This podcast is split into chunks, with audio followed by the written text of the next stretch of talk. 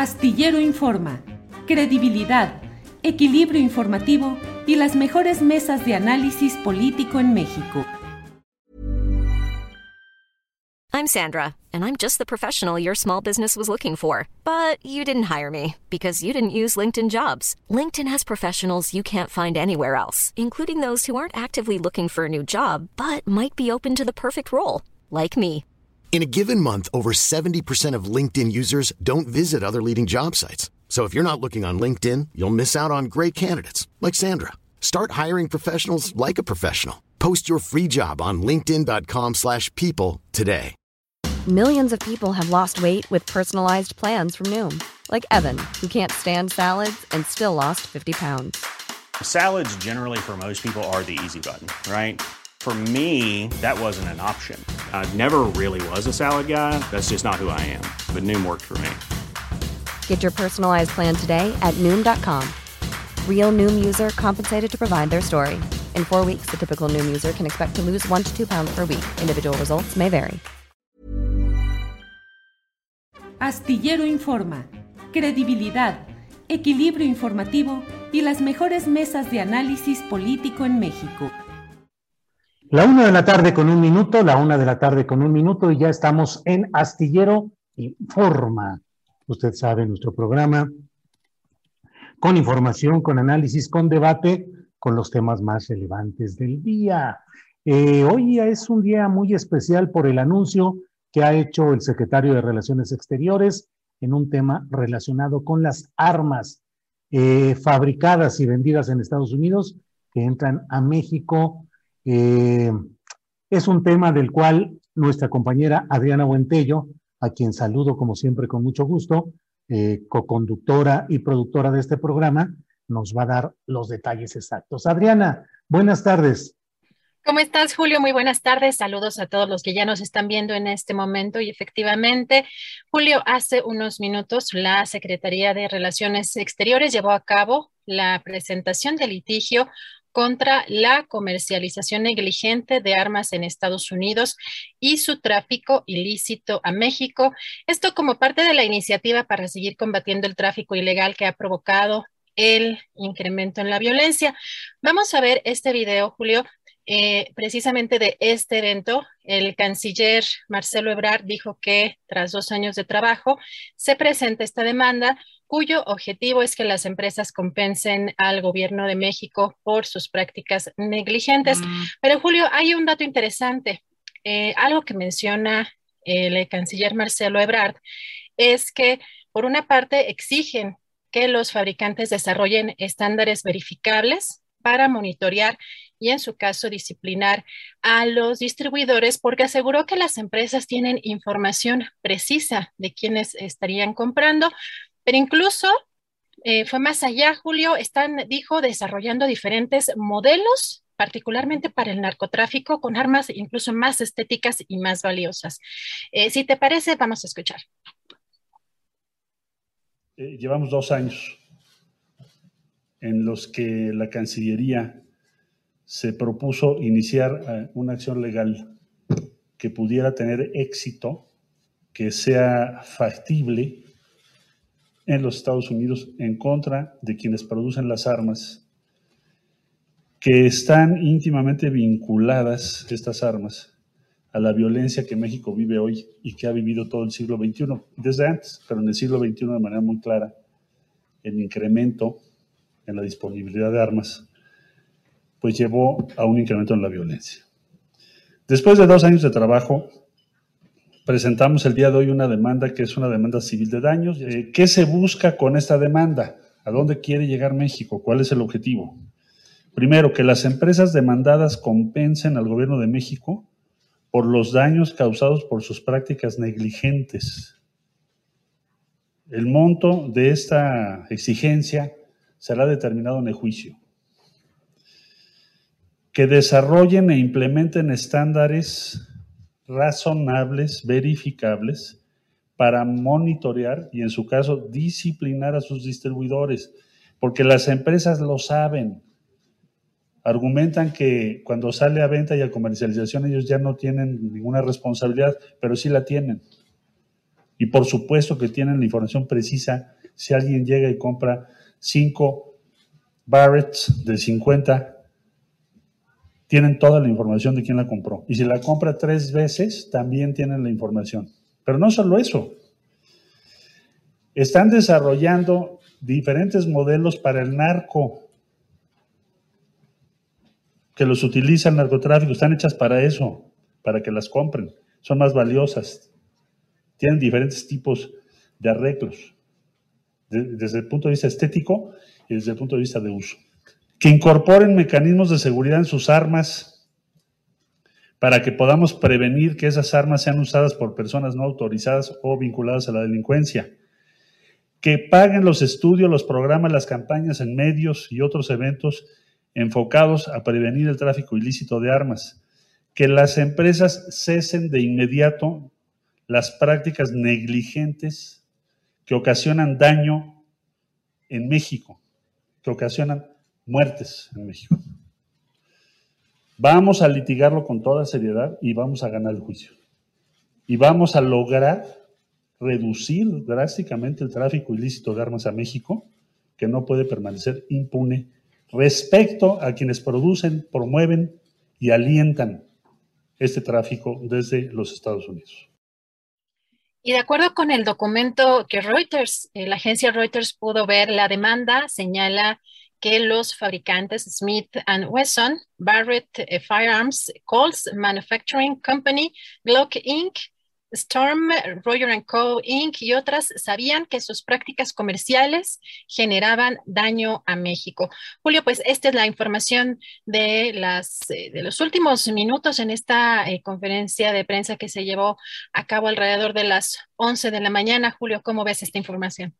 Sí, pues resulta muy interesante, Adriana, porque es una tarea en la que efectivamente se llevaba ya largo tiempo analizando y planteando los términos de esta acción de México frente a la evidencia constante de cómo en Estados Unidos se comercia libremente eh, las armas, lo cual finalmente es un derecho que le corresponde a esa nación, decidir los términos de ese tipo de comercio, pero que invariablemente y de una manera aplastante la correspondencia de las armas usadas por el crimen organizado en México corresponde justamente con las compras que se hacen en Estados Unidos y que es sabido que eh, se contactan a personas que van y pueden comprar armas mm, pues eh, en proporciones exageradas para luego contrabandearlas y meterlas a México. Basta recordar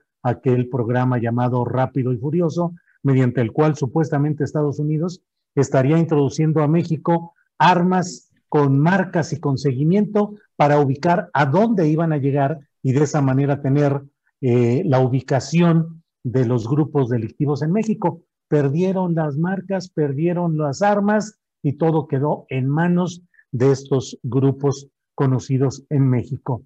Eh, esta es una tarea, tuvimos inclusive, Adriana, una entrevista con Fabián Medina, que era el jefe de la oficina de Marcelo Ebrard como secretario de Relaciones Exteriores. Después salió eh, Fabián Medina, renunció, dijo que renunciaba por las situaciones que se vivían en la Secretaría de Relaciones Exteriores, dejó ese cargo, pero continuó lo que él en aquella entrevista, recuerdo Adriana, que nos dijo con mucha claridad lo que se estaba haciendo, que sonaba un poco eh, inalcanzable la idea de presentar una demanda formal por la vía civil contra productores de armas en Estados Unidos, pero ya se ha cumplido. Veremos qué es lo que sucede y creo que en términos de la relación de poder entre México y Estados Unidos, México, el gobierno del presidente López Obrador, da un paso importante al um, instalar en la discusión y en la cancha judicial de juego en Estados Unidos el hecho innegable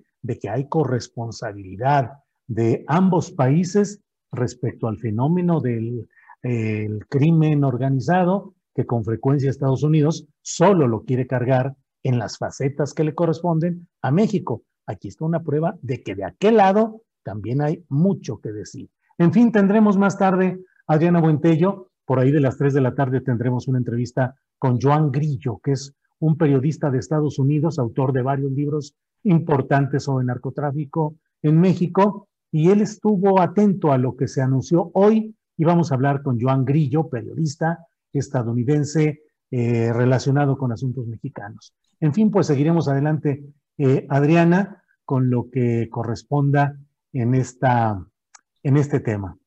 Así es, Julio. Si te parece bien, vamos a entrar ya en entrevista con el diputado Sergio Gutiérrez Luna, representante de Morena ante el INE, y eh, regresamos en un ratito más.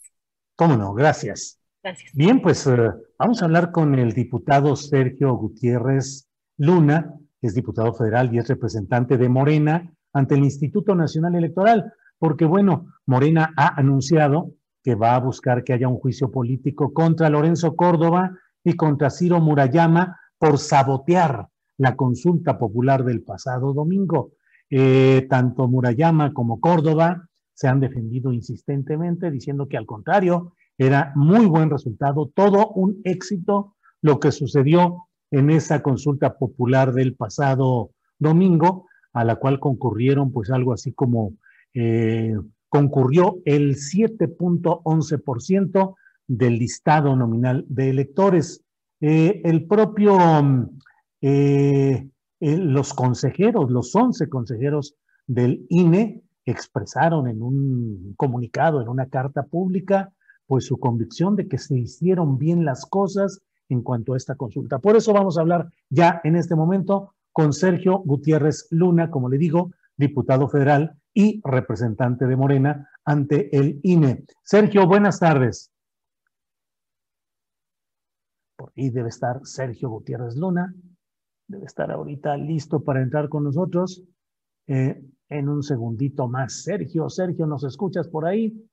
Bueno, tal vez se cortó la comunicación y ahorita nuestro mago de las reconexiones, que es Andrés Ramírez, nos va a ayudar a que tengamos todo en orden, tanto en Andrés como Adriana Buentello. Te decía pues que los propios consejeros del INE, los 11 sin excepción, eh, firmaron un comunicado en el cual eh, señalan que el resultado habido conforme a las circunstancias presupuestales y operativas es correcto y ese fue un éxito en esas circunstancias.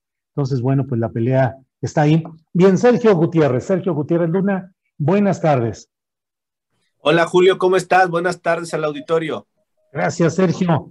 Eh, Sergio, pues eh, preguntándote cómo va el planteamiento que ha hecho Morena y que tú también le has dado eco, incluso frente a los propios Lorenzo Córdoba y eh, Ciro Murayama, de que serían culpables políticamente no sé si también jurídica o judicialmente, de un sabotaje a la consulta popular del pasado domingo. Los consejeros, los 11 consejeros del INE, dicen que no hubo tal sabotaje, que fue un éxito la consulta, que se hizo de manera adecuada conforme a las circunstancias en las que se estuvo. ¿Cómo va este proceso, Sergio, por favor? Mira, te cuento un poco primero por qué argumentamos eso. Como tú sabes, eh, la intención de la pregunta era que se dijera explícitamente que se quería enjuiciar a los expresidentes. La Suprema Corte, tú sabes que modificó esta pregunta para decir eh, o referir a los actores políticos del pasado. ¿Qué hicieron Lorenzo Córdoba y Ciro Murayama? Hicieron una campaña, una contracampaña, la llamo yo, para decir que la pregunta no se refería a los expresidentes. Esto, además de ser falso, porque, ojo, actores políticos del pasado puede incluir a quien tú quieras, pero también a los expresidentes son actores políticos del pasado. Además de ser falso, fue una opinión, una opinión personal con una clara intencionalidad política que además, además violó los principios de neutralidad y de imparcialidad a los que están obligados. Tú sabes que durante el proceso electoral he venido yo haciendo señalamientos en contra de Lorenzo Córdoba y Ciro Murayama que han venido violando estos principios. Nos parece que en esta ocasión sucedió lo mismo. Y esto no debe haber sido, porque ellos no son intérpretes de la pregunta. No hay ninguna facultad constitucional o legal que tengan para interpretar la pregunta. Tú, yo la podemos interpretar como queramos y con base en eso iremos o no a votar o votaremos conforme nosotros decidamos. Pero ellos estaban induciendo una interpretación a la pregunta donde señalaban claramente, y está en sus redes, en Twitter, en opiniones, en, eh, en medios, en entrevistas, donde señalaban ellos que la consulta no se refería a los expresidentes, cuando es clara la intención de origen de esta consulta y que además quedaban inmersos en la concepción de actores políticos del pasado. ¿Qué vamos a hacer ahora? Bueno, pues estamos valorando. Perdón, si me permites, tú eres abogado. La pregunta sí abarca a todos, desde regidores suplentes de cualquier municipio, diputados locales, federales, senadores, eh, gobernadores, secretarios de Estado, eh, oficiales mayores y expresidentes de la República. La pregunta formal y concreta en términos jurídicos no se refería expresamente a los expresidentes. Entiendo lo que me dices de que eh, no está en las facultades del consejero presidente o de otro consejero interpretar y expresar concretamente una exclusión. Pero te pregunto, Sergio, en términos jurídicos, eh, inmersos, sí, los expresidentes como un universo, pues no sé, de miles de personas ahí estaban. No, no, hay, no hay una justificación lógica para decir que no estaban. Son actores políticos del pasado, los expresidentes y los que tú quieras. Pero ¿con qué razón alguien dice que no están inmersos en la pregunta? Que fue lo que ellos hicieron. Eso es falso y es tendencioso. No interpretas. Bueno, a ver, ¿quiénes son los que están inmersos en la pregunta? Pues tú tendrás tu interpretación, Julio, yo la mía, pero el árbitro el árbitro no puede tomarse esa libertad de darle una, interpretación sesgada para inducir tal o cual cosa. Ese es el tema. El tema es que ellos son árbitro y eso lo hemos de alguna manera perdido de vista. Ellos tienen que abstenerse y para ellos ha sido una costumbre hacer posicionamientos políticos. Y ahora recientemente dicen, bueno, es que Morena ni cuando gana está de acuerdo con el INE. Perdón, pero nosotros no ganamos por el INE, ni ningún partido, ganamos por los votos de los ciudadanos. La verdad es que no tenemos que hacer genuflexiones ante Ciro y Lorenzo y agradecerles la democracia. La democracia emana a través del voto. No, no, no son ellos que con su graciosa concesión eh, han dado la democracia al pueblo. Pues no es así, perdón, pero no es así. ¿Cuál sería la ruta para instaurar esa solicitud de juicio político y qué van a hacer? Sergio, por favor. Bueno, mira, eh, en estos días nos reuniremos con, los compañeros diputados para platicar el tema. Como tú sabes, también está concluyendo la legislatura, estamos en trance para instalar la nueva y también hay, no hay que perder de vista un tema relevante, Julio. Eh, se ha hablado mucho y está sobre la mesa en el debate público la posibilidad de una reforma electoral, que va un poco junto con pegado con este tema. ¿Qué tenemos que hacer? Analizar cuáles son los aspectos positivos que tenemos en nuestro sistema electoral, que hay muchos, Julio, hay muchos aspectos positivos, rescatarlos, fortalecerlos, pero también analizar cuáles son estos aspectos negativos. Tenemos una democracia muy cara, consejeros protagonistas con sueldos exorbitantes, no han querido respetar el mandato de la Constitución de ganar menos del presidente.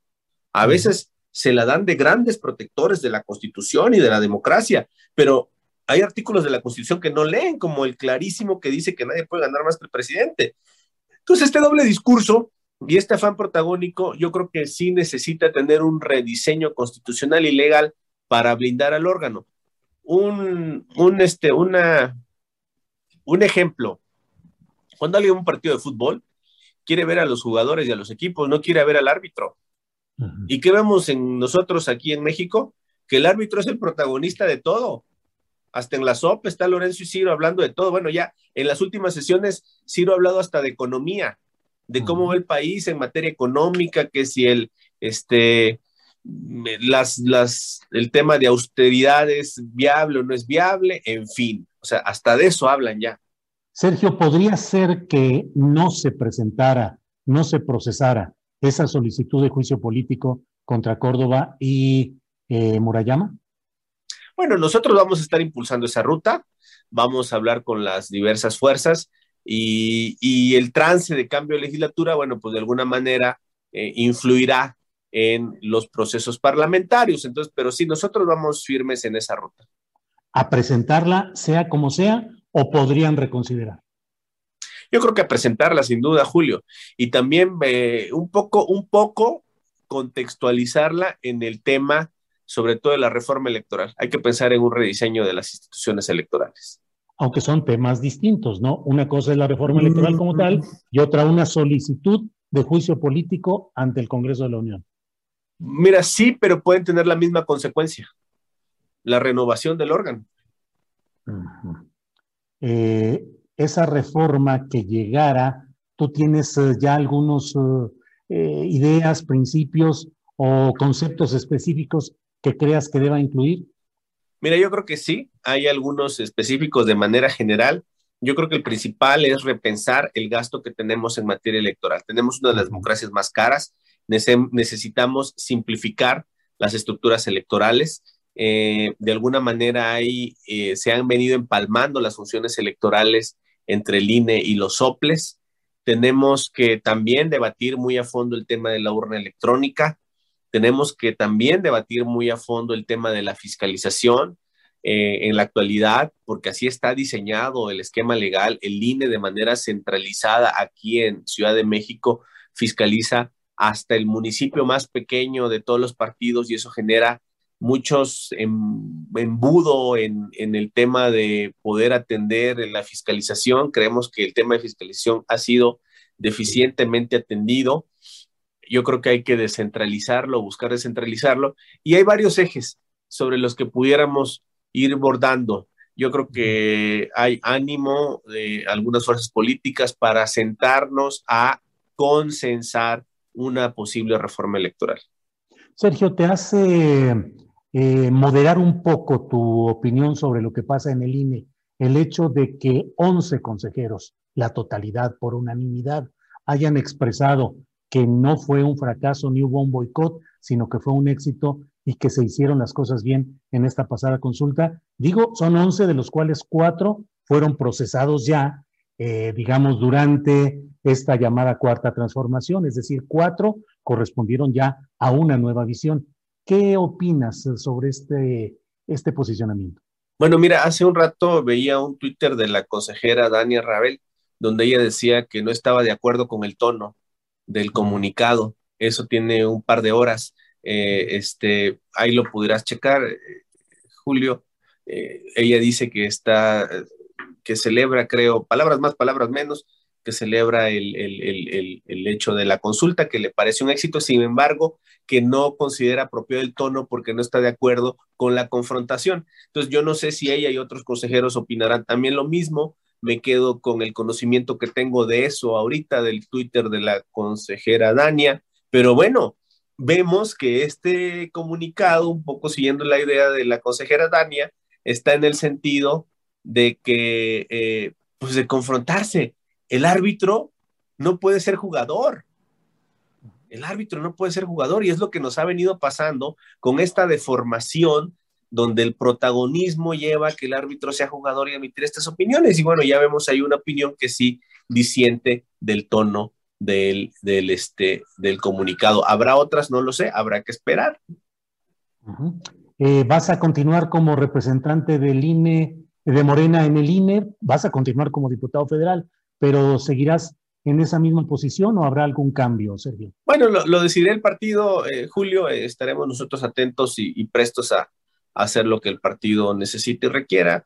Para nosotros es bastante satisfactorio estar aquí en el INE defendiendo las causas de la cuarta transformación. Tenemos en, en vista justamente el tema de revocación de mandato, que yo llamo más bien ratificación de mandato, que es algo que, que hay que que tener en, la mira y seis gubernaturas que se van a elegir el próximo año. Entonces va a ser un año movidito, Julio. Sí, Sergio, pues cierro agradeciéndote y nada más dejando preciso. Me has dicho hoy que sin duda se va a presentar la solicitud de juicio político contra Lorenzo Córdoba y Ciro Murayama ante el Poder Legislativo. ¿Así es? Esa es la idea, Julio. Así, así es. Pero la idea o la convicción y seguridad. No, la convicción, pues ya lo dije, se lo dije a ellos en sesión, lo he mencionado en los medios, te lo estoy diciendo ahora. La vamos a trabajar con los compañeros, sin duda, así será. Pues así será, se va a presentar. Muy bien. Se va a presentar, ¿verdad, Sergio? Sí, así es, Julio. Bien, pues eh, muchas gracias, Sergio, por esta oportunidad y estaremos en contacto, que muchas cosas interesantes vienen en el mundo electoral mexicano. Gracias, Sergio. A la orden, Julio. Saludos al auditorio. Abrazo. Hasta luego. Gracias. Bien, pues uh, Ha sido la entrevista con Sergio Gutiérrez Luna, él es diputado federal y representante de Morena ante el Instituto Nacional Electoral. Nos confirma que sí se va a presentar la solicitud de juicio político contra Lorenzo Córdoba y contra Ciro Murayama ante el Poder Legislativo, independientemente de lo que implique toda la referencia respecto a un proyecto de reforma electoral a fondo, que también podría implicar que en esa reforma se decidiera que los actuales consejeros fueran removidos o algunos anticipadamente o de manera escalonada, en fin, no se sabe. Bien, pues Adriana Buentello nos tiene más información de lo relevante que va pasando en estos trepidantes días mexicanos. Adriana Buentello, Gracias, Julio. Pues ante el paro de gaseros que comenzaron ayer en el Valle de México, el presidente López Obrador y en la conferencia mañanera anunció tres acciones.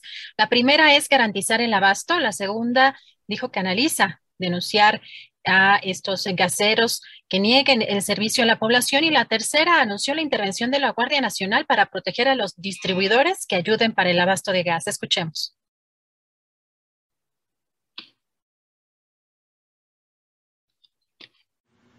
Primero, garantizar el abasto del gas a los pobladores de la Ciudad de México, del Valle de México y eh, Pachuca, porque no es un asunto nacional, afortunadamente.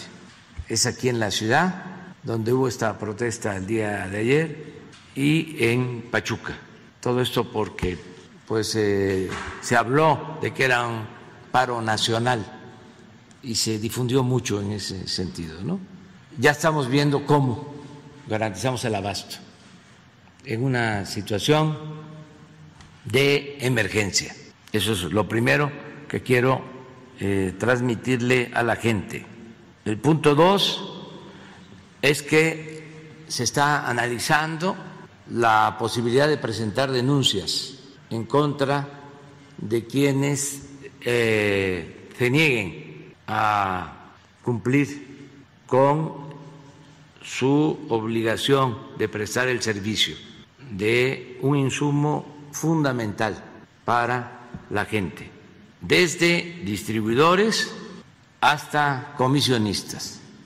Y tercero, se va a hablar con los distribuidores, con los comisionistas, para ofrecerles garantías de seguridad.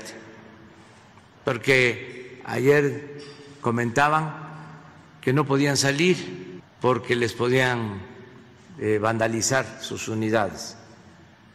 Va a intervenir la Guardia Nacional para este, proteger a distribuidores, a comisionistas que ayuden para que no falte eh, el abasto del gas. Y más información de la conferencia mañanera, el presidente Andrés Manuel López Obrador dijo que aunque se hubiera logrado hacer vinculante el resultado de la consulta popular, no se trataba de hacer un juicio sumario. Sin embargo, destacó que cualquier ciudadano puede presentar denuncias contra los expresidentes. Consideró que más allá de lo jurídico, la consulta tiene un valor eh, pues para castigar, eh, más allá de castigar, para prevenir y que no haya repetición, ya que dijo se robaban y cometían eh, cualquier atrocidad, pero no perdían su respetabilidad. Escuchemos. La lucha por la justicia, por la democracia, por la dignidad de los pueblos, exige de perseverancia, de muchas fatigas y de no rendirnos. No, en muchos casos hay denuncias y cualquier ciudadano puede presentarlas y la autoridad competente es la que va a decidir. También en el caso de la consulta, aunque se hubiese logrado el 40% de participación para que fuese vinculatoria, de todas maneras no era enjuiciarlos eh, sin el derecho a la defensa, no era un juicio sumario. La consulta tiene eh, un valor que va más allá de lo jurídico. la justicia, siempre lo he dicho, no solo es castigar, la justicia es también prevenir, que no haya repetición. Porque lo peor que se tenía en México es que robaban y ni siquiera perdían su respetabilidad. Cometían atrocidades y no perdían su respetabilidad. Eran intocables. Julio, ya lo adelantabas en esta entrevista que tuviste con el diputado Sergio Gutiérrez Luna a través de un comunicado. Los 11 consejeros del Instituto Nacional Electoral celebraron la realización de la consulta popular el domingo pasado y criticaron a quienes acusan al instituto de desinterés o boicot, ya que aseguran se hicieron todas las actividades necesarias para que fuera un éxito, a pesar de las limitaciones presupuestales que impidieron la colocación de más de 104 mil mesas. También en este comunicado recordaron que no fue el INE quien modificó la fecha para que no se presentara durante las elecciones del 6 de junio, ni tampoco fue el INE quien modificó la pregunta presentada en las papeletas, ya que esa decisión fue de la Suprema Corte de Justicia de la Nación. Y en la conferencia mañanera, el presidente López Obrador dijo que ya no se otorgan los medios de comunicación las cantidades de dinero que se entregaban anteriormente y que aunque no se contempla su desaparición por completo, porque indicó que sí se requiere, lo demás se destina, dijo, a becas y pensiones. Dijo, nosotros no vamos a seguir pagando para que nos quemen eh, en incienso y que hay garantía además de que no habrá censura, pero que ejercerán el derecho de réplica. Escuchemos. Ya no se da el dinero que se les entregaba anteriormente. No se deja de tener publicidad porque este pues se requiere, pero nada que ver con lo que se entregaba anteriormente, porque el dinero que se entregaba a la publicidad este, se utiliza para dar becas a estudiantes de familias pobres, se utiliza para las pensiones. No, eso este, está resuelto.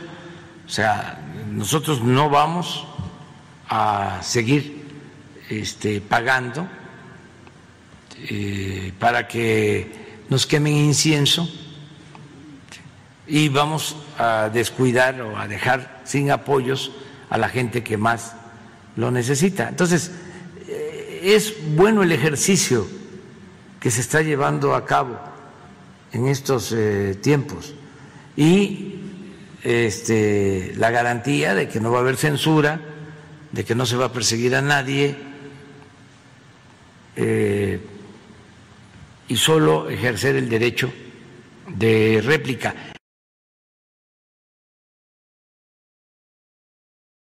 por esta información, lo más relevante de estas horas. Y bueno, la verdad es que hay muchos temas interesantes en, esta, en este día. Desde luego, ya está eh, eh, caminando pues la postura del gobierno federal respecto al paro de gaseros. En la columna astillero que puede usted leer en la jornada, hoy hago una relatoría de lo que creo que está en el contexto de todo lo que sucede en este tema del gas.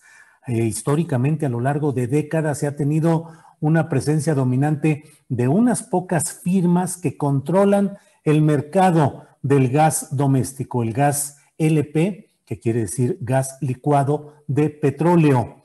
Em, durante mucho tiempo ha formado parte este esquema del gas, ha formado parte del entorno del abuso en materia de energéticos nacionales por parte de empresas y de políticos que se han beneficiado largamente de pues esa histórica propensión a los arreglos entre políticos y empresarios para quedarse con importantes cuotas de dinero proveniente, en este caso, de lo que sucede en eh, la venta al menudeo, que usted lo sabe, ha sido históricamente una, una situación muy difícil para los usuarios con cilindros en mal estado que no los cambian, eh, con un peso deficiente, es decir, escamoteando, mermando lo que le cobran a uno y lo que realmente entregan. En los tanques estacionarios, movido todo conforme pues a la confianza que se tiene que tener en que quienes llegan e inyectan ese producto a los tanques estacionarios, pues estén haciendo lo adecuado. En el caso concreto de los comisionistas, es una de estas formas de intermediación que el gobierno federal trata de corregir a través de lo que ha anunciado como el gas eh, bienestar. Por esos días yo hice una videocharla que generó mucha, mucho ruido en ese momento, porque hubo quienes solo tomaron una o dos eh, palabras o frases de lo que dije para tratar de generar pues una serie de distorsiones que luego son muy frecuentes ahora en lo que se hace en las redes sociales. Yo dije que eran cilindros ideológicos y lo expliqué de la manera más detallada que pude porque dije, esta decisión del gas bienestar eh, no son cilindros de gas solamente, son cilindros ideológicos. Y decía, no nos espantemos y no veamos en esto una intención distinta de lo que voy a plantear. La ideología es lo que mueve a quienes llegan al poder.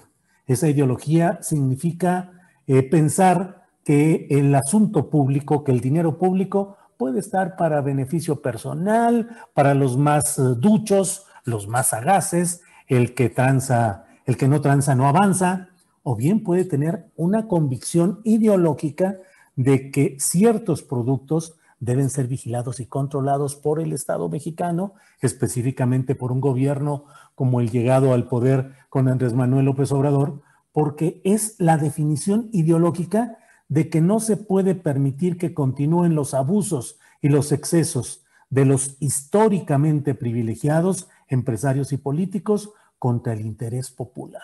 Decía yo en aquella ocasión que no nos genere ninguna ningún miedo entrarle a lo que evidentemente está en el centro de la batalla política, electoral, mediática, que con frecuencia estamos eh, eh, visualizando desde, no solo desde eh, el 2018, sino desde que ha empezado todo este trayecto de un movimiento popular eh, un movimiento encabezado por Andrés Manuel López Obrador, pero con la concurrencia de muchos factores. Un frente amplio que tiene una ideología y que busca evitar que unos cuantos sigan aprovechándose de la riqueza producida por muchos. Eso es un posicionamiento ideológico. Dentro de muchas de las eh, eh, insuficiencias que tenemos en el debate público está el hecho de que nos negamos a asumir nuestra ideología y con mucha frecuencia solo nos concentramos en nombres y apellidos de políticos o en nombres de partidos. Los partidos y los políticos llegados al poder deben ser solamente una vía para cumplir programas, programas ideológicos. Los anteriores, el PRI y el PAN y lo que queda del PRD, pues han tenido definiciones ideológicas que han sido, en el caso del PRI y del PAN, eh, mantenerse eh, con el saqueo de la riqueza pública, deteniendo el progreso nacional, como una postura definida de su programa de acción. En este caso, desde 2018 para acá, está en el poder un proyecto que debe tener y tiene una ideología de que no se oculte. No puede haber ideología de closet. Es una ideología, debe ser popular, debe ser progresista, debe ser una ideología de izquierda, porque la izquierda pone en el centro de su atención y de su acción el interés colectivo y no el beneficio individual. Bien, pues eh, creo que en ese terreno es en el cual podemos eh, eh, situar parte de lo que está sucediendo en este nuestro México, no solo en el caso de los cilindros de gas o de la distribución del gas LP, sino en general en buena parte de lo que estamos viviendo.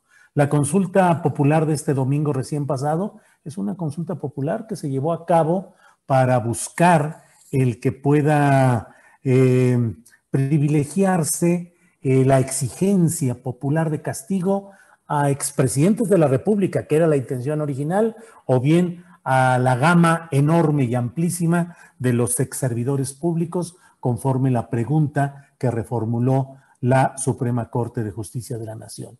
Eso es también una definición ideológica que puede tener tropiezos prácticos y que puede tener, como en el caso a mí me pareció, y lo dije con toda oportunidad, que esa pregunta no tendría ningún carácter vinculatorio, aun cuando se hubiesen cumplido los requisitos de cuantía de votantes y de participantes en esa consulta popular. El propio presidente de la República está señalando, lo hizo hoy en la conferencia matutina de prensa, pues bueno, que no eh, no es exactamente que solo dependiera todo de lo que sucediera en cuestión de esa consulta. Dijo el propio presidente de la República eh, que aunque se hubiera logrado hacer vinculatoria eh, esa consulta popular, es decir, lo vinculante o vinculatorio, es cuando el resultado que emana de un proceso como este obliga a entrar, obliga a cumplirse, obliga a procesarse en el aparato del poder estatal. Lo dijo el presidente de la República, que no se trataba de hacer un juicio sumario y dijo que, bueno, cualquier ciudadano puede presentar denuncias contra los expresidentes. Dijo yo, cualquier ciudadano, y más si ese ciudadano fuera el presidente de la República. Pero bueno, eh, la consulta, dijo, tiene un valor más allá de castigar, que es el de buscar prevenir y que no haya repetición.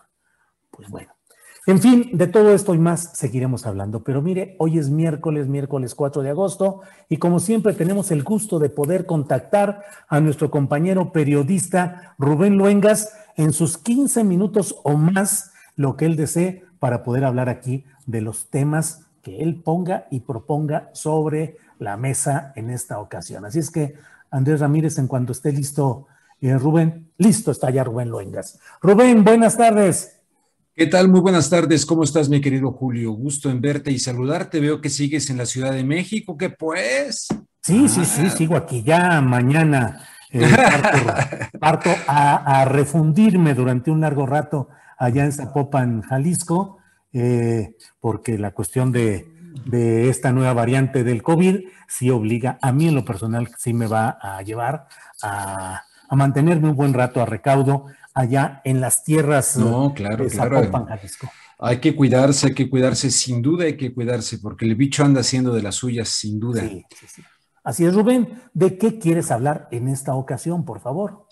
Pues, mira, rápidamente serán dos cosas. Eh, una, eh, en la que me voy a extender un poquito más dentro de los 15 minutos, la propuesta de que desaparezca la OEA del presidente de México, Andrés Manuel López Obrador, y que se tenga algo equivalente a la Unión Europea. A partir de eso me gustaría eh, eh, eh, comentar algo, analizar algunas cosas, pero también quisiera decirle a tu audiencia que el día de hoy el expresidente Barack Obama de los Estados Unidos está cumpliendo 60 años de edad. Hoy tendrá una fiesta tremenda en Massachusetts, en un lugar súper exclusivo con 500 invitados, eh, con este 200 personas que van a estar atendiendo ahí los 60 años del presidente Barack Obama. De manera paralela, al mismo tiempo, un joven de 30 años que se llama Daniel Hale, H-A-L-E, Daniel Hale, ha sido condenado a cuatro años de prisión por haber revelado los documentos. Él, él dijo, yo no puedo cargar con esto en mi conciencia y reveló los documentos a un periodista de, de, Intercept, que es uno de los mejores investigadores que hay ahorita en los Estados Unidos, y le reveló eh, los asesinatos del presidente Barack Obama utilizando drones. El Premio Nobel de la Paz, 60 años de edad, que hoy hace gran fiesta, no va a ir el presidente eh, Biden, por cierto, este, eh, en absoluta impunidad en este mundo al revés en este mundo al revés, celebrando su onomástico y el otro joven, Daniel Hale, a la cárcel, a prisión. Hay varias personas que en los Estados Unidos están tratando de que esto sea visible, porque si bien es cierto, no tiene los alcances de Edward Snowden este, y de otros eh, whistleblowers, eh, evidentemente es un muchacho que ha expresado sus sentimientos respecto a esto y fíjate, en este mundo al revés, uno celebrando en absoluta impunidad, con un premio Nobel totalmente inmerecido, con las manos manchadas de sangre, y el otro, por denunciar los asesinatos con drones. Hay una investigadora que se, se llama eh, eh, eh, Benjamin, habla español, por cierto, que tiene un libro sobre esto que alguna vez se le puso al señor presidente enfrente diciéndole que era un asesino. Pues nada, el asesino va a estar festejando el día de hoy en absoluta impunidad allá en Massachusetts. Cierro eso porque me parece relevante en este mundo al revés. El que dice la verdad en la cárcel y el que miente, mató y asesinó en el nombre de el terrorismo, celebrando impunemente sus 60 años de edad, Barack Obama. Punto y aparte, ¿quieres, ¿quieres comentar algo de eso? Sí, Rubén, solo, mira, siempre que expones de manera fundada, con base en documentos, en reportajes, en libros, eh, los entretelones de los arreglos políticos y económicos del más alto nivel, pues hay quienes eh, en los chats y en varios lugares, es la vocación conspiranoica, es la vocación de estar buscando siempre. A mí me parece que con mucha frecuencia y a pesar de que en México, como en muchos países, vemos las consecuencias eh, desastrosas de los arreglos políticos populares, pareciera que a veces nos negamos a entender, a asumir que la política es acuerdos, que con frecuencia esos acuerdos favorecen solo a los intereses de las élites que concurren a esos acuerdos y que eso, al denunciarlo, no es que se caiga en el terreno de la conspiración, sino de la develación de los datos que alcanzamos a percibir y que a veces son muy insuficientes, eh, Rubén. A veces solo vemos las sombras del movimiento en las habitaciones del poder, pero a veces las sombras son bastante sugerentes de lo que está pasando ahí. Así es que a mí me parece, mm, Rubén, la política, a fin de cuentas, es, consiste en el terreno práctico, en llegar a este tipo de acuerdos entre cúpulas, a lo que luego, cuando se develan, se habla de conspiraciones. Mira, la gente confunde teorías de la conspiración con hechos conspirativos. Y la historia de la humanidad está repleta de hechos conspirativos. Y los conspirativos que son, pues, si se reúnen para ah, que México se independice de España, la conspiradora. Pues eh, eh, es eso, o sea, eh, desgraciadamente los medios de comunicación se han encargado de ocultar el mundo en lugar de develarlo. Ha sido la función de los medios de comunicación y desgraciadamente, y dicho con todo respeto, como alguna vez decía el presidente López Obrador, los medios de comunicación administran la ignorancia de la gente. Lo siguen haciendo desde hace muchísimo tiempo. Para nada quieren una gente que esté verdaderamente consciente de lo que pasa. Y entonces, eh, mucha gente está consciente de esto, pero también están en la geometría política de México y están también en tantos redes sociales, están en el seguimiento de determinados personajes psicofantes, malandrines, y evidentemente tratan de, de manejarse en ese nivel reptil reptil de tratar de atacar a personas que tratamos de poner en contexto y en perspectiva algunos asuntos. En este caso, cuando me refiero a esto de Obama, quien lo quiera siquiera ver como hecho conspirativo y todo, pues está totalmente fuera de lugar, porque en este caso está totalmente demostrado. O sea, decir que Obama, Obama destruyó, eh, junto con el vicepresidente Biden, destruyó varios países del Medio Oriente. Eh, es, es, increíble. Entró como, cambió de piel el imperio con Barack Obama. Este, él llegó a ocupar el cargo de presidente montándose en el mensaje antiguerra en contra de Bush. Sin embargo, a la hora de llegar al poder, él continuó con una nueva doctrina que no fue la guerra preventiva de la doctrina de Bush, entonces él trató de hacer cosas donde no aparecían a las tropas estadounidenses y fueran ejecutadas por otras vías. En el caso de Gaddafi, por ejemplo, ¿no? Cualquiera que eh, mucha gente se refugia en el concepto, lo que no sabe, lo que no conoce, eh, pues lo, desprecia y, y manejarse en esto. Pero en todo esto, simple y sencillamente son hechos que están a la vista de cualquier persona que tenga la capacidad de buscar la verdad. O sea que aquí ni siquiera cabría, en otras cosas que te he dicho aquí, podría caber, pero yo lo entiendo, es ignorancia de la gente y son ganas de molestar, pero, este, pero no lo logran porque imagínate que uno se detenga a perseguir a cada, a cada perro que te ladre en el camino, nunca llegarás a tu destino como decía Churchill. Eh, Entonces, en ese sentido, no logran nunca desanimarme ni decir las cosas. Y ahorita voy a pasar a uno que, que sí va a sonar un poco a la... Este, Adelante, por favor. Rápidamente, esta cuestión De, de, la OEA, mi querido Julio, yo estoy totalmente de acuerdo, desearía que desaparezca la OEA. La Organización de los Estados Americanos, que tiene su sede en Washington, prácticamente trabaja para el Departamento de Estado el señor Almagro, uruguayo, prácticamente le reporta al Departamento de Estado y no tiene nada que ver con los intereses de los países latinoamericanos. Por lo tanto, celebro y me sumo a lo que ha dicho el presidente Andrés Manuel López Obrador de que desaparezca la Organización de Estados Unidos, eh, que no sea una cuestión estoy buscando aquí, anoté que dijo, este, lacayo de nadie, ¿no? Fue lo que dijo, ¿no? Que no sea un organismo lacayo de nadie. Estoy totalmente de acuerdo. Pero eh, mira, hubo una ocasión en que era octubre del año 2007, el entonces eh, expresidente Vicente Fox, en el octubre del 2007, estaba sentado frente a Larry King de la cadena CNN y en aquella entrevista donde estaba presentando su libro, el presidente Fox, que se llamó La Revolución de la Esperanza, que es un plagio, no del contenido, sino del título, del gran libro de Eric Fromm que se llama La Revolución de la Esperanza. Entonces, en aquella ocasión, el presidente o el expresidente eh, Fox habló acerca, porque llegó un correo electrónico de New Jersey de una señora González y le pregunta, y Larry King se lo pregunta, a ver, llega este correo. La pregunta es, ¿qué opina usted, señor Vicente Fox, de una integración latinoamericana? Porque el presidente eh, Andrés Manuel López Obrador ha dicho hoy que algo tipo la Comunidad Económica Europea.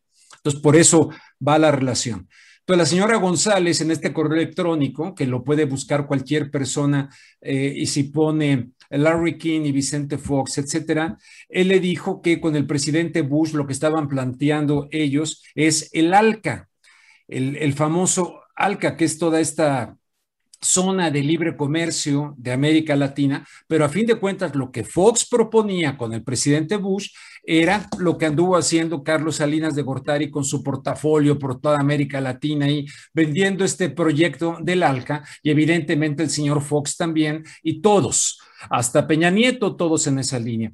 Viene López Obrador y nos habla de terminar aquello, pero ¿Qué hacemos con Estados Unidos? Entonces dice el presidente López Obrador, nuestra cercanía nos obliga a buscar acuerdos y sería un grave error ponerse con Sansón a las patadas. Entonces ahí está el problema. Quitar a la OEA, donde ahorita está Estados Unidos y Canadá, por un organismo tipo Unión Europea, sin Estados Unidos, yo le entro, señor presidente, le entro como ser humano mexicano, como periodista, le entro pero sin los Estados Unidos. No más América para Estados Unidos, no más ese concepto del ALCA que defendía el presidente Fox, no más esa situación del Washington Consensus. El consenso de Washington, que fue el recetario que nos llegó de Estados Unidos a toda América Latina para ver cómo tenemos que vivir los latinoamericanos. Pero ¿tú crees que Iván Duque va a querer? Eh, si, si, si nos vamos a una, a una, hay una comunidad europea donde Cuidado, ojo, eh, cualquier, un español puede trabajar en Italia sin ningún problema. Eh, dentro de la comunidad europea hay una moneda única. Y te traigo esto a colación porque en esa entrevista el correo electrónico de la señora González de New Jersey le pregunta sobre una moneda única en América Latina. Y el presidente Fox, que aquí es donde muchos ignorantes podrán decir que no, él dice, sí, sí, sí, eso está contemplado, pero es a largo plazo.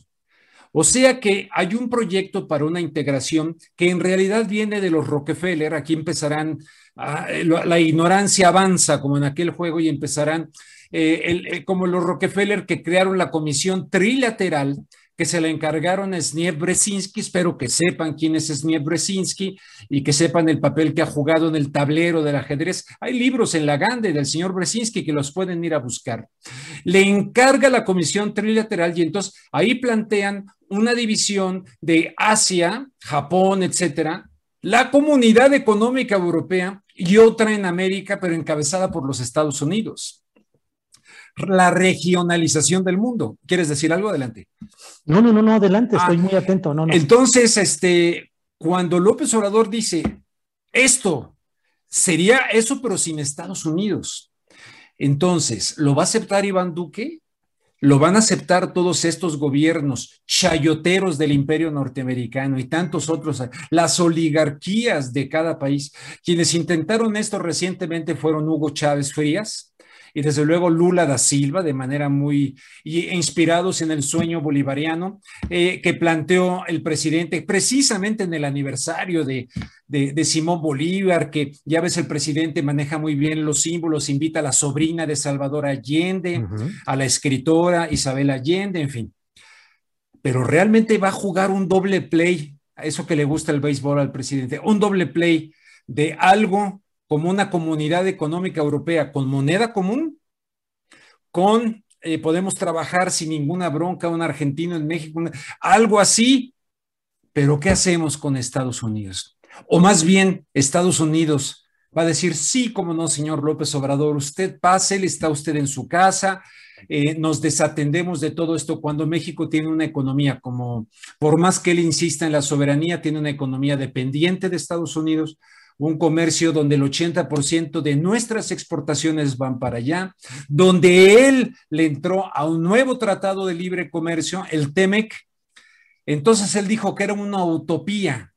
Pues no sé qué sea, pero de lo que sí estoy seguro es que Estados Unidos no irían a permitir de ninguna manera una integración sin Estados Unidos, sin Canadá, y no creo que lo vayan a permitir eh, eh, marionetas del imperio como Iván Duque y otros que hay en Latinoamérica. En realidad, ahora entró el peruano este que eh, por mucho que se ponga el sombrero y todo, ya sabemos que desde los Estados Unidos muchas veces ellos mismos echan a andar estos personajes que salen quién sabe de dónde y luego terminan siendo manipulados, como Yanta Humala. Acuérdate de Yanta Humala. Había un gran temor lo comparaban con Chávez. Llegó Yanta Humala e hizo, siguió perfectamente los dictámenes de los Estados Unidos. Y aquí nuestro querido presidente Andrés Manuel López Obrador en los hechos está vinculado a este señor eh, Larry Finn de BlackRock, está, la llevó bien con Trump, la trata de llevar bien con esto, aunque según este Cepeda Patterson en un artículo reciente en Milenio dice que se está deteriorando la relación con Estados Unidos. Lorenzo Meyer algún día, alguna vez dijo, ojalá que el señor Trump nos lleve a nuestra segunda independencia. Bueno, pues ahí está. Yo le entro, un soldado en cada hijo te dio, y me pongo como los niños seres con la bandera mexicana, donde vería yo a muchos izquierdistas salir corriendo en un escenario así. Yo mando, eso sí, buscaría proteger a mi familia, la mando a Estados Unidos, son ciudadanos estadounidenses, pero si yo regresé aquí, me encantaría.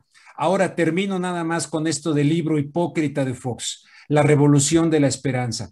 Por favor, vayan al Fondo de Cultura Económica, compren este maravilloso libro de Eric Fromm.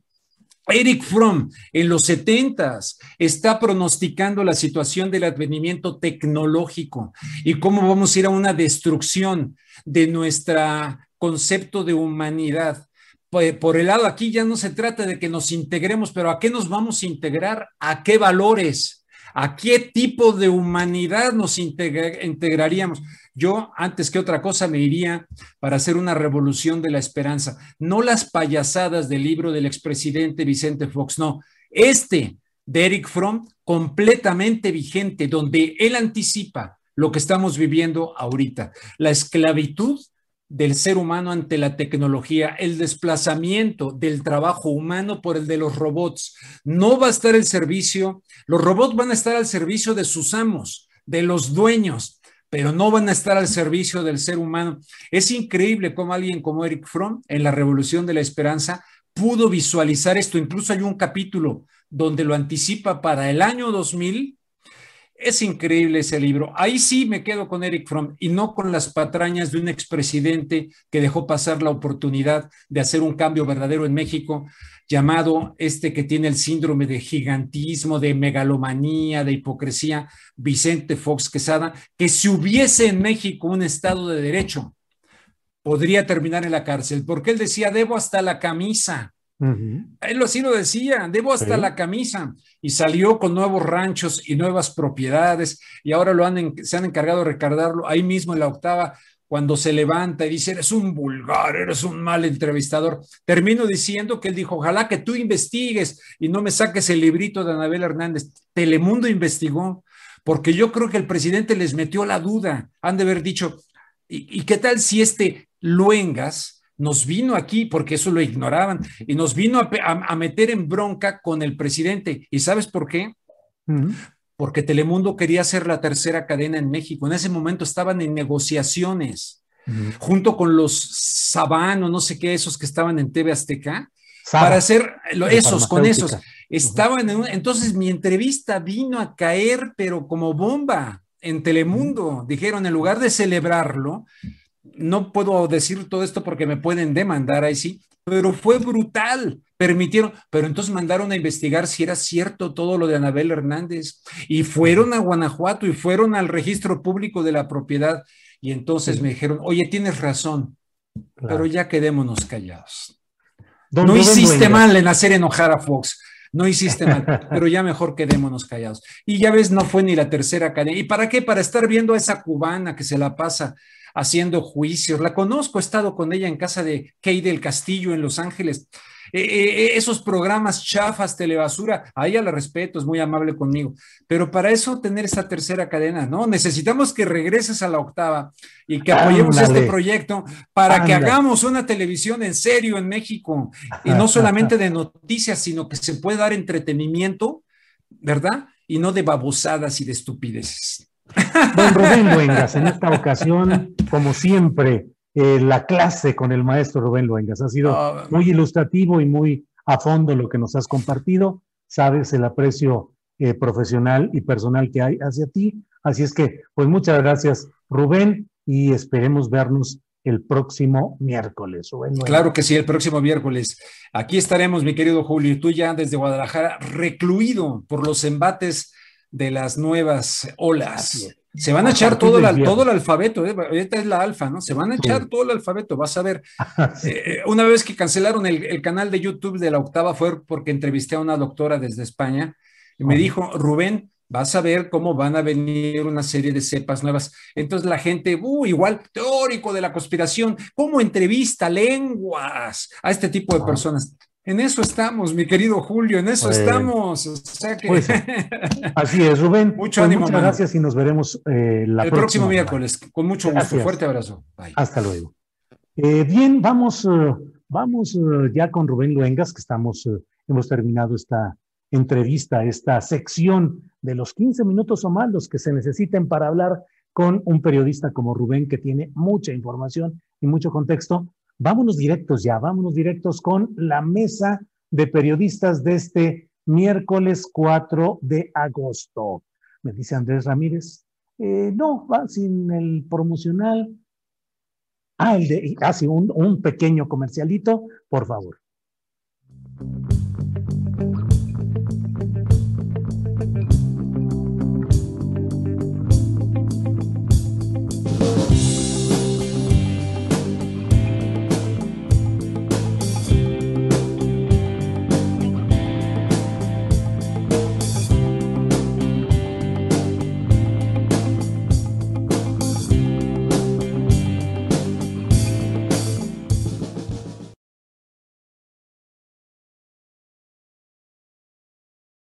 Es el miércoles 4 de agosto y está ya lista la mesa de periodistas de esta ocasión. Saludo en este día a nuestros compañeros Salvador Frausto. Salvador, buenas tardes. Hola Julio, mucho gusto estar contigo y con tu auditorio y compartir la mesa con Jorge y con Arturo.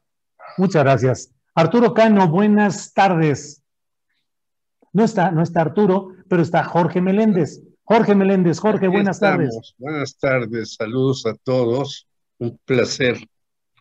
Gracias. Igualmente, y en unos eh, segunditos debe estar ya integrado Arturo Cano, pero bueno, vamos a iniciar eh, con esta plática, con esta, con esta mesa. Eh, Salvador Frausto, Hay muchos temas de los cuales podemos hablar, desde luego sobre la consulta popular del pasado domingo, pero la verdad es que luego llegan noticias que van desplazando en interés a las anteriores o colocándolas en otra, en otra perspectiva, pero hoy se ha dado a conocer por parte del secretario de Relaciones Exteriores, Marcelo Ebrar, eh, pues una demanda presentada por la vía civil contra empresas de Estados Unidos, con sede en Estados Unidos, que fabrican armamento y que al comerciarlo de manera negligente, dice el canciller Ebrard, eh, han producido daños a México que estarían por evaluarse mediante un juez si es que prospera esta pretensión judicial y que implicaría un pago hacia México. ¿Cómo viste este tema, Salvador Frausto? Pues sí, Julio, bueno, pues es sin duda el, gran tema del día y lo será para los próximos, los próximos días. Me llama mucho la atención, sí, parece una, una acción bastante enérgica por parte del gobierno mexicano de ir a entablar una demanda en los tribunales de Estados Unidos y estas armas solo en el 2019 habrían eh, pues causado 17 eh, mil homicidios. Entonces, sin duda, en un contexto de combate al crimen, de bajar los índices de delincuencia en el país, es una medida que suena fuerte en la mesa, que suena un manotazo importante del gobierno mexicano para hacer frente a este asunto.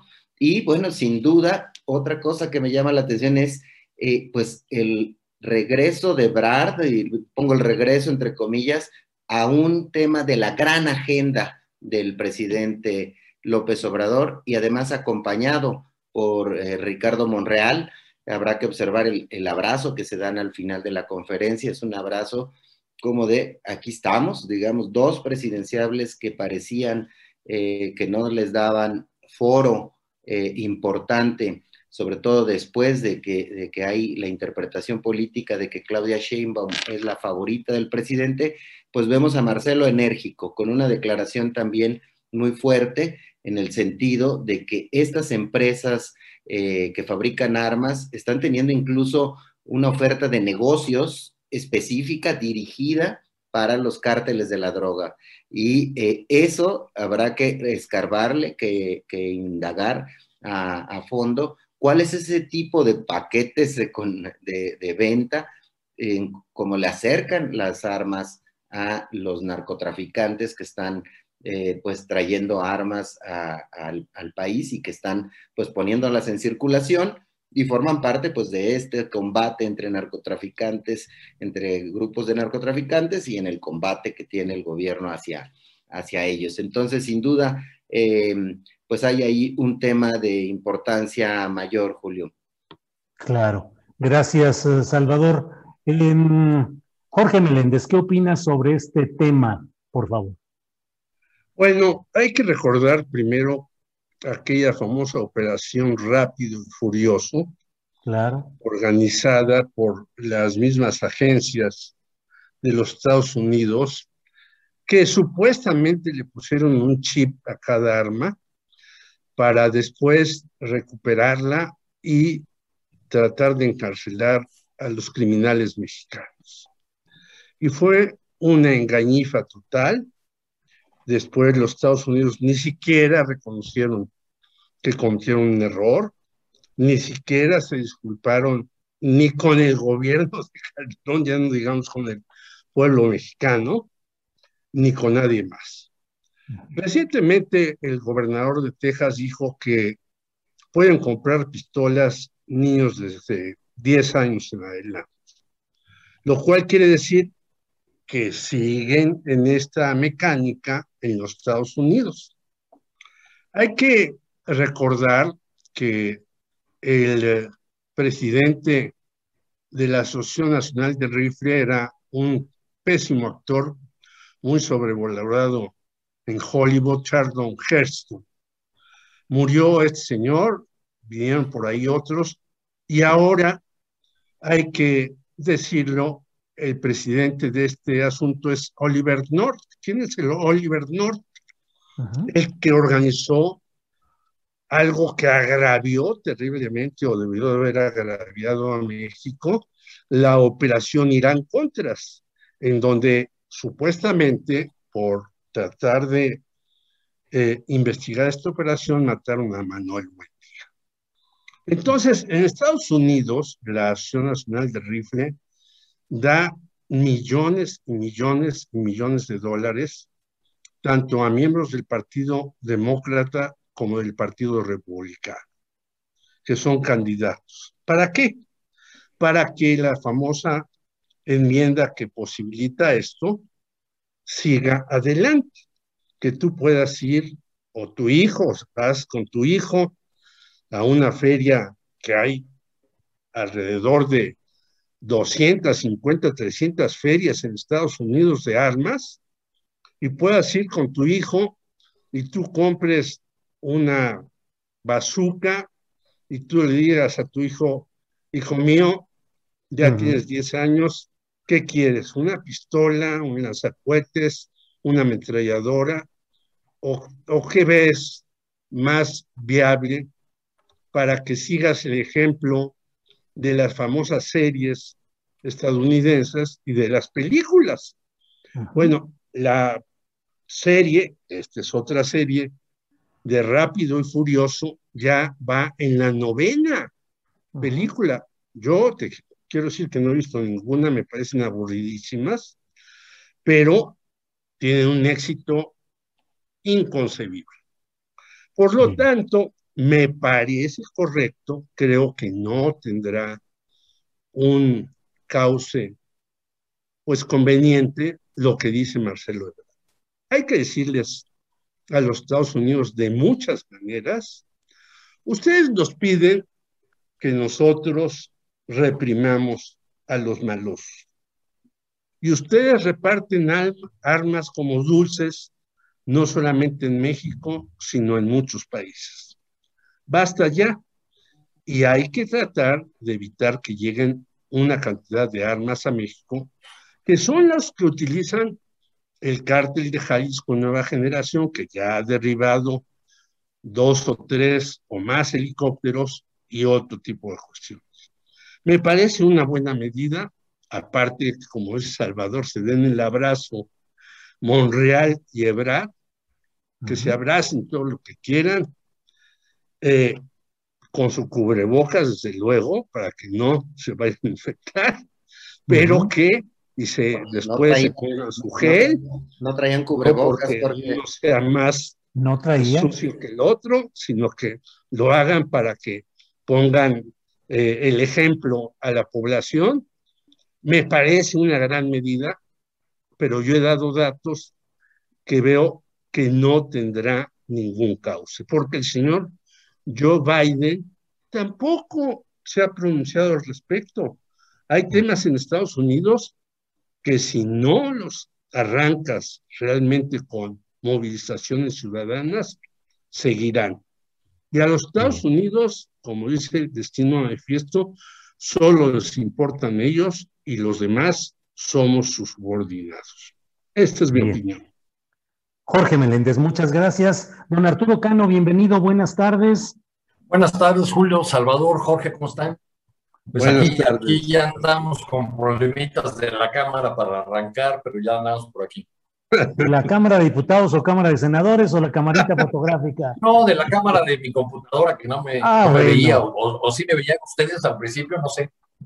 Pues eh, no, no, no, estaba ahí con, con problemas, pero Arturo Cano, pues estamos hablando sobre este tema de lo anunciado hoy por Marcelo Ebrar, demanda de México a productores eh, en Estados Unidos de armas eh, eh, por comercio negligente que le ha causado daño a nuestro país. ¿Qué opinas sobre ese anuncio y cuáles serían las perspectivas? ¿Podría avanzar un proyecto así? En fin, ¿cuál es tu idea, por favor, Arturo Cano? Pues primero que la demanda tiene parte de un piso espantoso, ¿no? Si uno revisa las, las cifras que hay sobre el tráfico, el trasiego ilegal de armas de Estados Unidos a México, pues son eh, cifras del, del horror, ¿no? que dice que son 500 los que ingresan al día. Eh, desde hace mucho tiempo se maneja el porcentaje que alguna vez dio la administración de armamento, tabaco y no sé qué más a la ATF, por siglas en inglés, de que 70% de las armas eh, que se utilizan en, en México proviene de, de, los Estados Unidos. Es una, sin duda, una jugada audaz de, de México y en particular de este equipo encabezado por el canciller eh, Marcelo Ebrard, eh, y es eh, en uno de los temas que había sido tema de la agenda bilateral desde el arranque de este gobierno. Desde el arranque de este gobierno dijeron que era uno de los asuntos que querían analizar con la contraparte estadounidense y muy probablemente hayan platicado con esa contraparte la, las repercusiones que va a tener esta, esta demanda que independientemente de, de sus resultados jurídicos que Jorge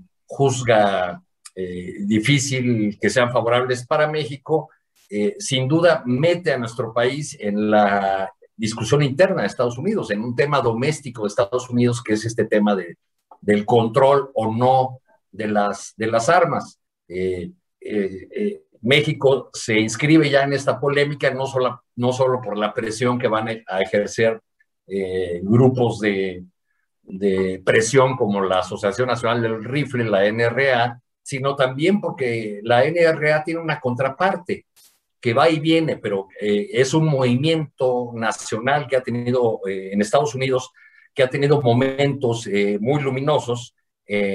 por ejemplo, en 2018, tras la matanza de 17 niños en, en una escuela del estado de Florida, lo que se conoció como la masacre de San Valentín, surgió un movimiento nacional muy poderoso eh, en pos de la regulación de, las armas. No es la primera vez que este movimiento ha levantado la voz y siempre se ha topado con un poderoso dique en el Congreso estadounidense, donde muchos legisladores son eh, financiados por esta poderosa asociación del, del rifle que se niega a cualquier regulación de armas semiautomáticas o, o cualquier tipo de regulación a la venta del, armamento. Bien. Arturo, muchas gracias, Arturo Cano.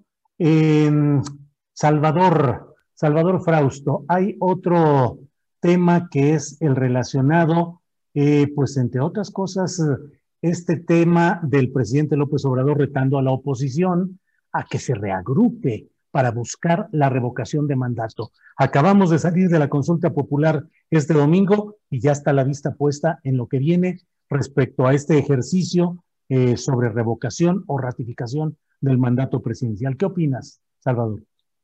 Sí, parecería que el presidente pues quiere mantener viva la, discusión entre los dos grandes eh, polos eh, que, que, disputan, que opinan sobre el rumbo del país que está además expresa los dos grandes polos que vimos en las elecciones, Moreno y sus aliados por un lado, el PAN, el PRI y el PRD en, otra, en el otro extremo. Em, pues sí, a pesar de que solo votó el 7% de las eh, personas que tenían derecho a hacerlo, eh, pues más del 90% eh, votan a favor de que se eh, abran juicios contra los expresidentes o se investiguen los, los crímenes del pasado, para ser más eh, precisos. Y eso pues abre, abre la discusión de si se van a, crear comisiones de la verdad para temas específicos, que eso sería lo interesante, ¿no? En temas en los que se hayan violentado los, los derechos humanos de ciudadanos por decisiones de políticos, ya sean presidentes, expresidentes u otro tipo de, gobernantes, eh, ahí se abre un canal real eh, que podría, que podría eh, tener un carril interesante. Me llama la atención el protagonismo que ha adquirido Alejandro Encinas en las últimas semanas y por ahí, por ahí pienso que puede haber em, algún tipo de comisión de la verdad que genere algún resultado positivo de esa, de esa consulta popular en la que, aunque vota solo el 7%, la discusión a nivel nacional es mucho más grande que ese 7% expresa dos polos en discusión y el presidente al decirle a la oposición, a ver, este, organícense, pidan el, el, que se haga esa consulta y que la gente decida si me quedo o me voy. Esa es mantener viva la llama de esa discusión y además poner la pelota en la cancha del adversario, en el cual la oposición se la tiene que pensar si eh, lo impulsa busca eh, las eh, firmas y que el debate público se, se alimente de esta idea de que podrían echar al presidente o no lo hacen. Parecería un despropósito en primera instancia pensar que, que, esa votación con los números de encuestas que conocemos hoy en día, que tienen al presidente con alrededor del 60% de popularidad, de aceptación, que pudiera el presidente perder una consulta popular de ese tamaño. Sin embargo, hay voces en la derecha que eh, piensan que es eh, importante impulsarlo, sobre todo en el lado de las, de las cámaras empresariales. Hay voces eh, que surgen del lado de Coparmex, que surgen dentro del Consejo Coordinador Empresarial, que surgen en la extrema más derecha del PAN, en la cual sí dicen, vamos por esa consulta, vamos a poner, podemos motivar, son optimistas a el polo adversario al presidente para salir a, votar. Eh, y es, de nuevo, pues una gran jugada política en lo político estratégico del presidente, porque todos estamos hablando de los temas que él pone sobre la mesa, eh, sus agendas están en, la, en las portadas de los medios, en las discusiones de la radio y de la televisión, entonces, en las mesas de café, en las pláticas familiares.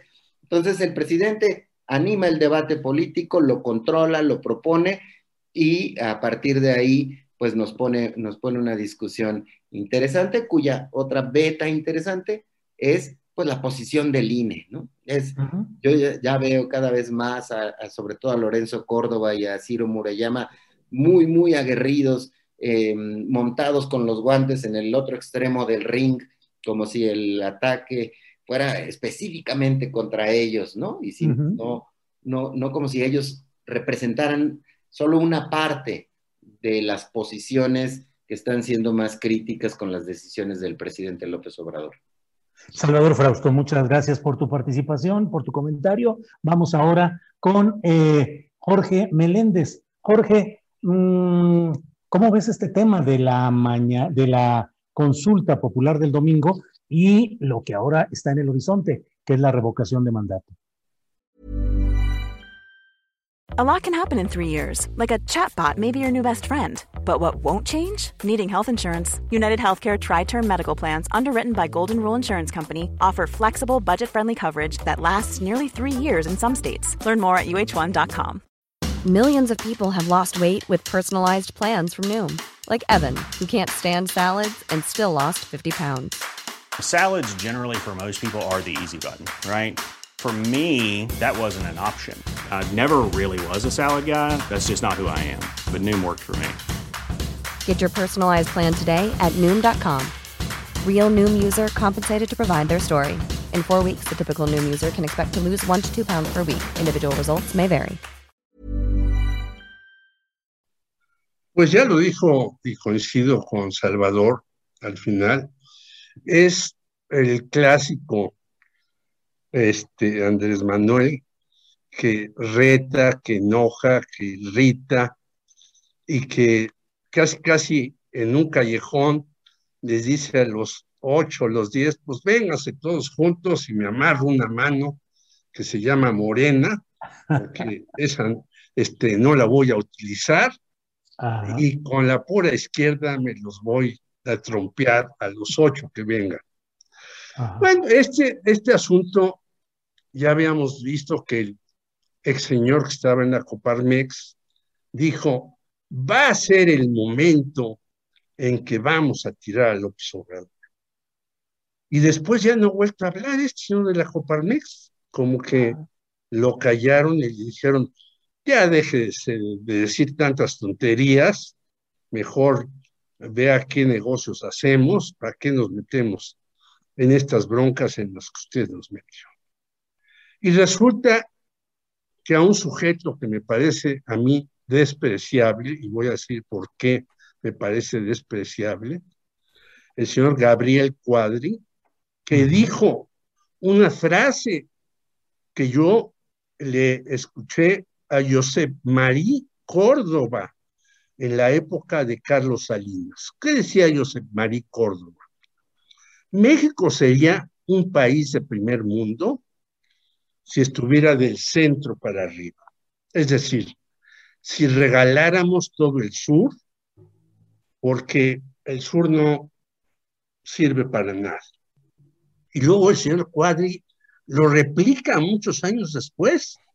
Digo, bueno, será, Cuadri tendrá, cerebro, será neovocero de esas eh, ideas tan peregrinas de que un país es fuerte sobra solamente en una parte, pues tendríamos que hacerlo también con Italia. En Italia hay una situación también que el norte es maravilloso, industrioso y demás, y el sur, bueno, pues está toda la mafia y es agrícola y con muchos problemas. Entonces, eh, no solamente es una idiotez, sino es una falta de sentido común decir e, ese tipo de cuestiones. Y sin embargo, el señor Cuadri dice ayer, no le hagamos el juego a López Obrador, no caigamos en sus garras en esto de revocación de mandato. ¿Qué está diciendo el señor Cuadri que va a ser además diputado?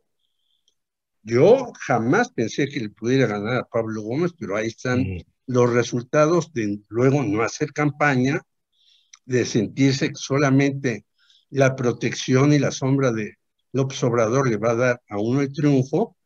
Y el señor Cuadri dice, no nos metamos en el ring, ni los ocho, y aunque el señor López Obrador tenga la mano derecha detenida por una losa que se llama Moria.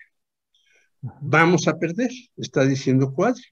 Entonces yo creo que, bueno, ya se planteó la revocación de mandato. Tú hiciste un artículo hace uno o dos días eh, al respecto. Yo creo que no es tan sencillo. Se reunieron las firmas para esta consulta. Morena se va a poner nuevamente a reunir las firmas para la consulta de revocación de mandato. Yo diría, pues ahora le corresponde a la oposición reunir las firmas si quiere tirar a López Obrador. Pero después de lo que escucho de este descerebrado llamado Gabriel Cuadri, yo digo, pues no le van a entrar muchos, ni siquiera los de la Coparmex, van a decir, ya mejor dejémoslo ahí. Sí. Porque 7 millones de votos, que no llegaron a eso, son muchísimos para ellos. Ya se ha comparado qué es lo que sacó el PAN en 2018, que son cuatro o cinco veces lo que sacó el PRD, etcétera. Entonces, no es fácil reunir tres millones de ciudadanos que firmen para decir fuera López Obrador, que es la intención de ellos. Entonces, por eso digo, hasta Cuadri se pone a reflexionar un poquito las cosas y dice, ya no le entremos esta bronca. Yo creo que el observador mide muy bien sus pasos y por eso dice, venga en el 2022, en marzo, la revocación de mandato, a ver si son tan chichos como yo. Ese es mi... Gracias, gracias Jorge. Jorge Meléndez. Arturo Cano, sobre este tema, lo sucedido este domingo con la consulta popular, las expectativas, las consecuencias y por otra parte que ya estamos en el otro trayecto hacia la eventual eh, revocación o ratificación del mandato presidencial y la actitud del propio presidente invitando a que se agrupen sus opositores para pedirle al pueblo que lo quiten a él de la presidencia. ¿Qué opinas, Arturo Cano? Sí, pues eh, la, la idea de no ir al referéndum revocatorio, yo creo haberse escuchado por primera vez a Héctor Aguilar Camín ya hace bastante tiempo.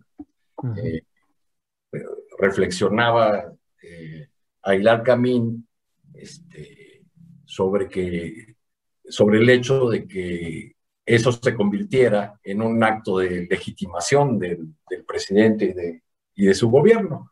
Lo que es claro que eso puede terminar, ¿no, En la mañanera, pues no nos vamos a aburrir de aquí en adelante, ¿no? Eh, eh, en un artículo reciente al que le echó una ojeada, José Carreño Carlón, quien fue jefe de prensa de Carlos eh, Salinas, le llamó al referéndum el referéndum consagratorio, compartiendo esa, no revocatorio, compartiendo esa idea de que iría la oposición a, un a un evento que solamente servirá para darle eh, mayor legitimidad a la segunda parte del mandato del presidente López Obrador. Yo creo que en el flanco opositor están todavía eh, por decidir cuál va a ser la, la, jugada. Efectivamente, el presidente pone el balón en, en su cancha este, y tiene la, eh, la opción de hacer el vacío, de decir que es otro ejercicio donde solamente participan los simpatizantes del, de la 4T, o, o la opción de mirar esa estación de paso de marzo de 2022 como eh, un primer paso de una precampaña de dos años y medio rumbo al 24. ¿no?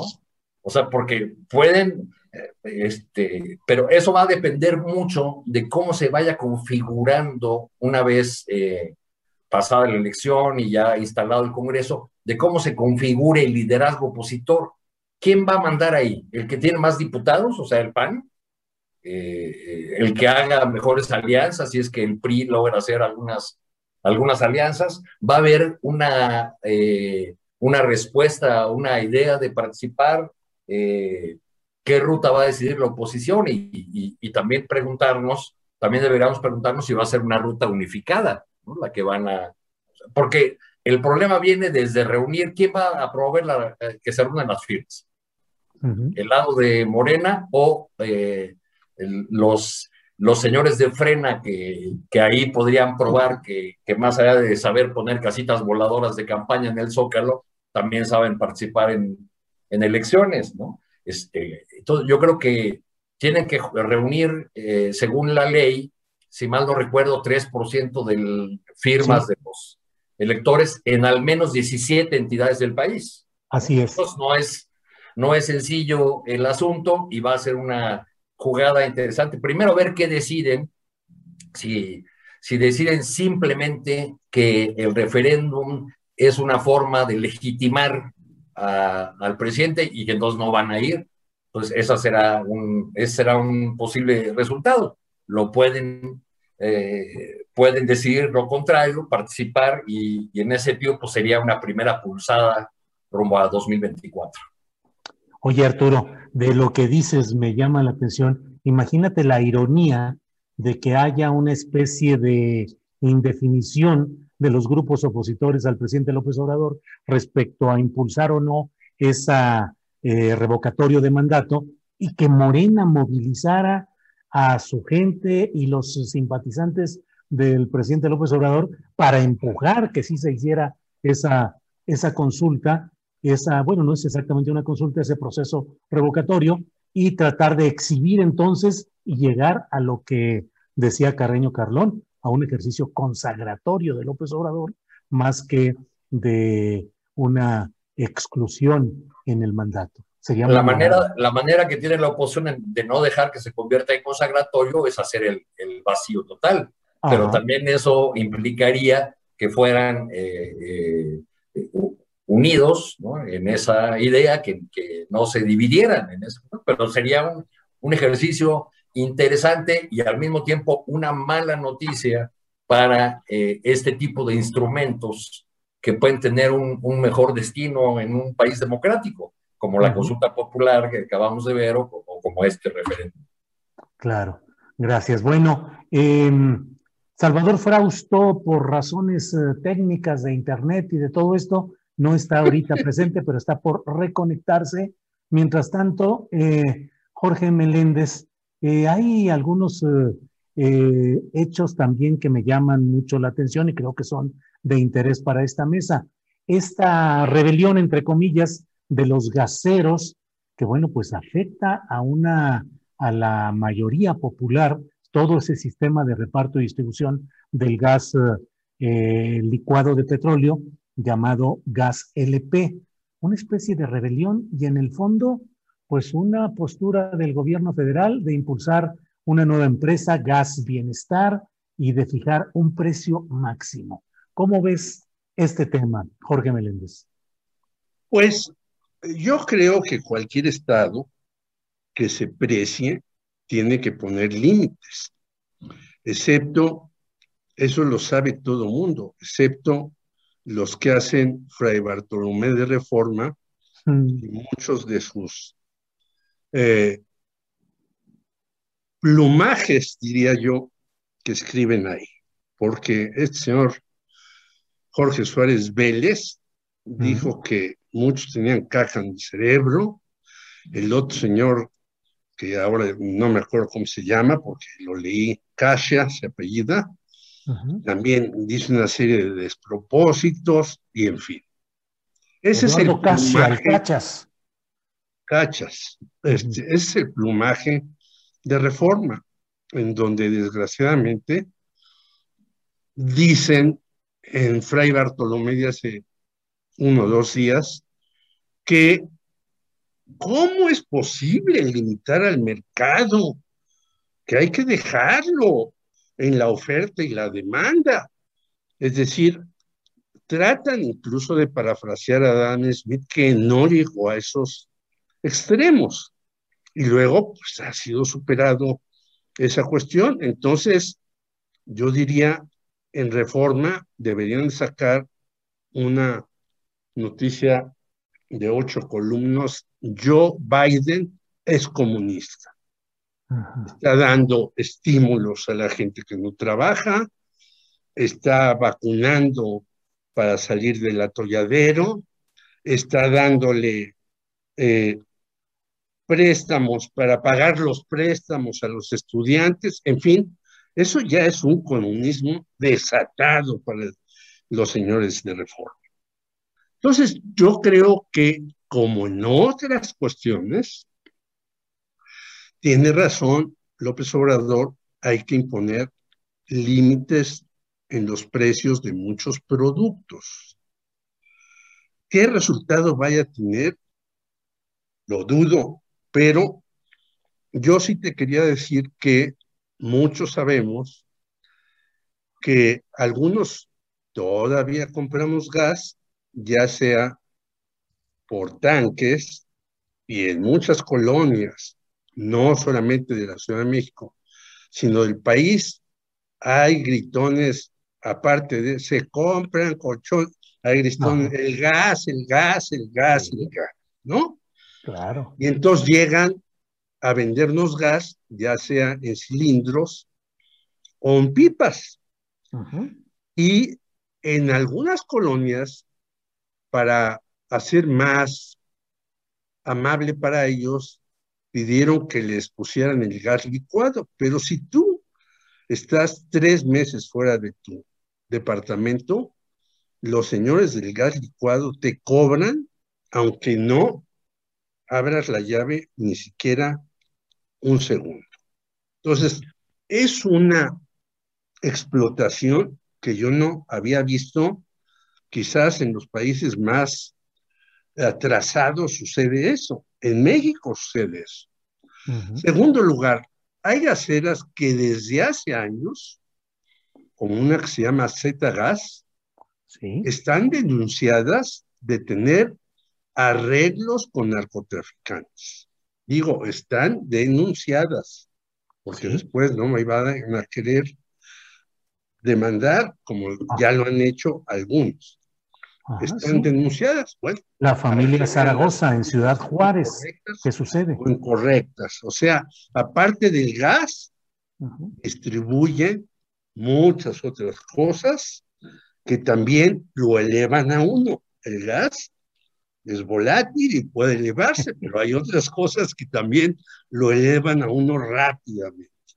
Así es. Y en tercer lugar, no es posible que la empresa privada maneje asuntos como estos o como los de los medicamentos, pero ya vimos que esto no se puede resolver rápidamente. Hay mafias en los medicamentos, desde luego, y hay una serie de fulanos que estuvieron manejando la Cámara de Diputados y Senadores, ahora que hablabas tú de esto, entre ellos Mario Fabio Beltrones y Emilio Gamboa, que, estaban, que están metidos en las farmacéuticas. Bueno, hasta un rector de la, ex rector de la universidad, José Narro, que después quiso ser hasta candidato del PRI. Qué presidente de la para la universidad que un rector quiera ser candidato del PRI a la presidencia. Candidato, ni siquiera presidente. Bueno, entonces yo creo que hay que acotar a estos señores. ¿Es buena la estrategia que va a hacer López Obrador? Esa es mi duda. Pero que estos señores te cobran lo que quieren, como quieren, y que tienen además, yo te digo porque en donde estoy viene una, eh, un vehículo con un gas que suben a ponerlo. Hay que estar vigilando primero si te ponen lo que ellos dicen. Y después, si no está alterado como los taxímetros en muchos eh, vehículos de la Ciudad de México, el conteo. En fin, son compañías que hacen los que lo que les da la gana en donde pueden. Hay que acotarla así. ¿Cómo hacerlo? Esa es mi pregunta, que yo creo que no tiene todavía respuesta. Gracias, Jorge Meléndez. Arturo Cano, ¿cómo ves este tema del gas? Eh, que me parece a mí que es una de las definiciones ideológicas y concretas de este gobierno federal, pues muy, eh, muy eh, expresas, muy concretas. ¿Qué opinas de todo este tema, Arturo? Pues si algún medio de comunicación cualquiera defiende a los piperos, a los gaseros que ayer dejaron de distribuir y bloquearon algunas eh, vialidades, sobre todo aquí en, el Valle de México y en el estado de Hidalgo, pues simple y llanamente están defendiendo delincuentes. Es una mafia gangsteril de lo más terrible, eh, que ayer dio una muestra de lo que hace cotidianamente. Eh, ayer hablé con un viejo conocido que administra una planta gasera en un municipio de, en Puntitlán. Y entonces le, preguntaba, a ver, explícame qué es lo que está pasando. Me decía, bueno, pues mira, los que están manifestando son los comisionistas, que controlan muchas de las rutas, este, no son los distribuidores originales, eh, y el asunto es muy sencillo. Aquí me puso el ejemplo de un día X, dice aquí el, precio ese día del litro era de 9.35. Nosotros estábamos vendiendo a 12, ellos a 14 o 15. Y hace unos nueve meses eh, recibimos, me contaba, la visita amable de 40 tipos, me mandó hasta unas fotos de, se ven ahí unos orangutanes, que les fueron a, a este, destruir una de las pipas para decirles que no podían andar eh, distribuyendo el gas a ese, a ese precio. Entonces, bueno, de manera gansteril obligan a poner, o fijan el precio y obligan a los demás a, dar ese precio. ¿Cuánto ganarán estos eh, intermediarios eh, que, que me platicaba este hombre? El costo de una ruta de un camioncito de esos que venden cilindros de gas en un municipio conurbado de, de, aquí de la Ciudad de México es de 200 mil pesos. Eso es lo que cuesta tener la exclusividad de la ruta. Nadie más puede vender en esa colonia o entre tales y tales calles. Y de esta manera ejercen el, control, fijan el precio, eh, abusan del público y por lo visto pues no hubo manera de que eh, de que entraran en, razón, no hubo manera de que eh, se llegara ahí a un acuerdo y entonces el gobierno ha tomado estas medidas. Hoy el presidente eh, añade a las medidas ya anunciadas para lograr que no haya un incremento desmedido de, del gas, añade el tema de que van a acompañar a, los piperos o a los cilindreros que quieran seguir trabajando, que van, que van a ser acompañados por la Guardia Nacional. Bueno, pues a ese, a ese punto se va a tener que llegar con estas mafias que controlan eh, eh, en, muchos lugares del país la distribución de este insumo que es básico para los, para los hogares. Bien, Arturo. ¿Y el rollo del libre mercado dónde quedará? No, bueno, pues es que cuál libre mercado, Con esta, eh, con esta historia de, de control mafioso de, del precio de la, de la distribución, pues en, todo caso, este, el, gobierno está entrando a, regular, pero también para que existan condiciones de libertad en el mercado, porque evidentemente no es un mercado libre, un mercado controlado por mafias violentas, donde además se ponen de acuerdo entre ellos y fijan el precio que afecta a la economía de millones de, personas, porque todo el mundo usa el gas y, y, las, las, personas de menores ingresos usan los cilindros o las, los, las bombonas, les llaman en Centroamérica o Sudamérica. Gracias, Arturo. Bien, eh, Salvador Frausto, se me hace, don Salvador, que usted salió a buscar al del gas, que debe haber pasado afuera de su casa gritando, ¡el gas! Espero que haya culminado exitosamente esa operación, pero lo bueno es que ya está de regreso. Salvador, estamos hablando de este tema del gas, de, pues, de la ausencia de un verdadero libre mercado, de las mafias en la distribución, de las grandes ganancias de los productores y las acciones que está tomando el gobierno del presidente López Obrador. ¿Qué opinas sobre este tema, Salvador Frausto? Sí, eh, Julio, pues sí salí eh, a buscar al gas porque, este, igual que hemos visto en muchos eh, negocios, este, ya la gente está poniendo sus letreros, ¿no? Afuera de, algunos negocios en algunas ciudades, diciendo, pues, tuvimos que cerrar porque no, no tenemos gas. Es un problema localizado del Valle de México, de la Ciudad de México, del Estado de México y, de Pachuca, ¿no?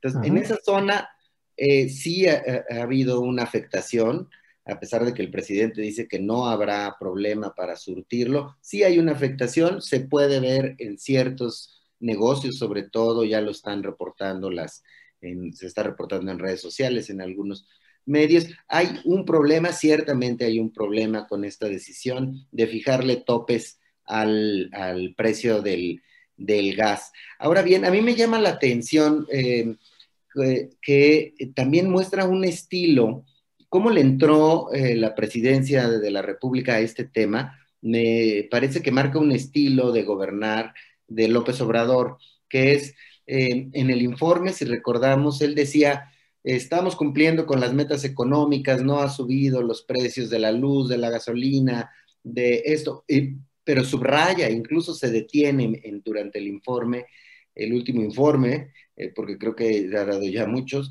pero en el último dice, este, ahora tengo una deuda pendiente con el gas. El gas sí ha subido mucho el precio y es un problema de las empresas que lo distribuyen, que lo hacen llegar a la ciudadanía, que no quieren entrar en cintura y que no quieren poner eh, precios adecuados, están arriba de los precios del mercado y entonces vamos a resolver eso. Eso lo dice desde el informe y ahora lo vemos.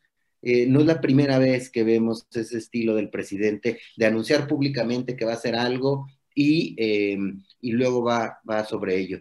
Y sin duda, pues lo que estamos viendo es que se mezclan, en mi opinión, un par de, eh, de asuntos. Por un lado, las mafias, a las cuales esto, para ellos, este es un golpe para las mafias que distribuyen el, el gas y que no quieren bajar su, su nivel de distribución. En la revista eh, MX, eh, publicamos una entrevista extensa con un pipero eh, que nos decía, viene el pleito en la calle porque no se van a dejar los piperos.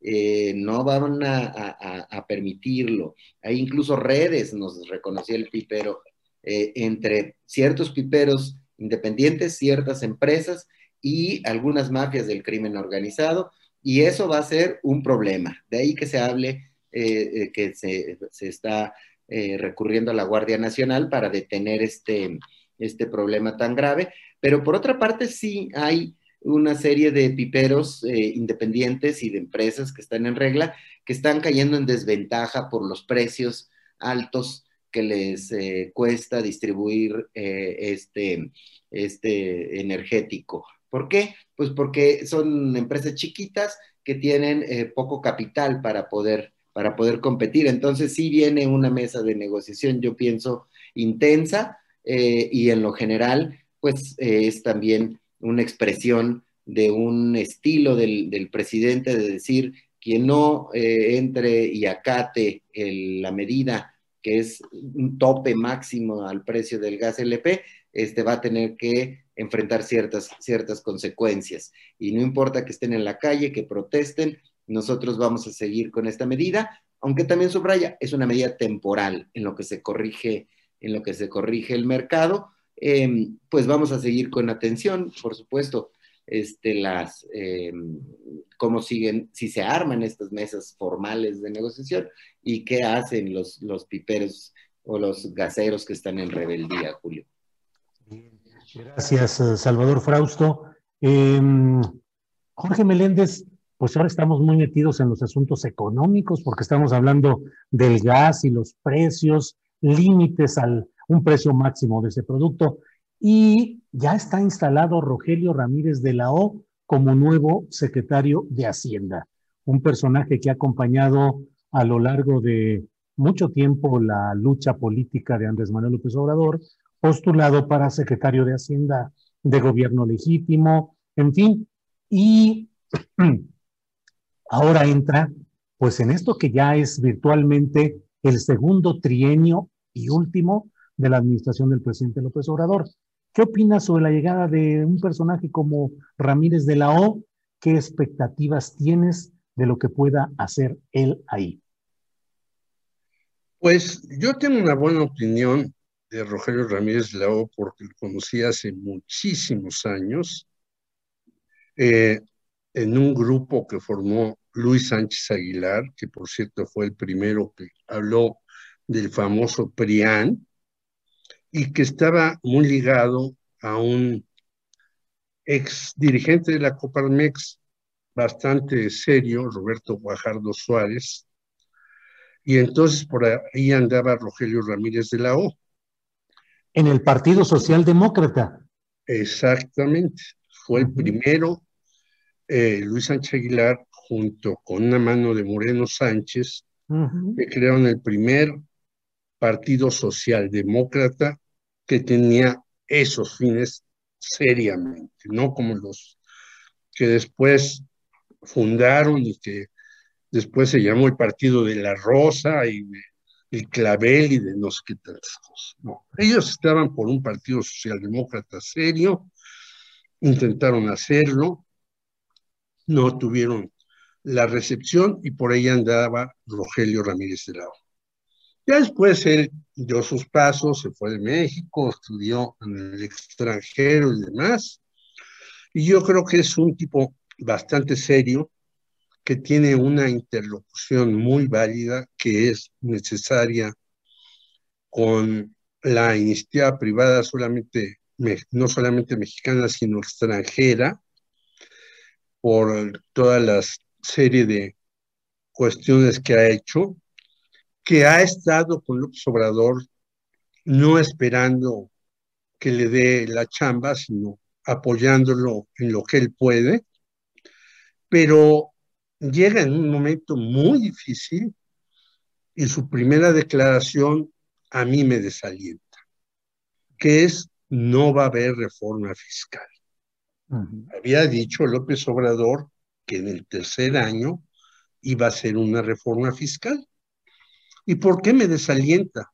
Porque con todos los ahorros, con todos los recortes, con todas las, no solamente benditas redes sociales, sino benditos paisanos que nos mandan una cantidad de dólares inmensos cada vez más y ellos se amarran la tripa ya y ellos trabajan de 12 a 14 horas diarias y por más apoyos que recibamos, incluso ahora dice el Fondo Monetario Internacional que va a dar apoyos para vacunar a todo el mundo y demás, no alcanza el presupuesto.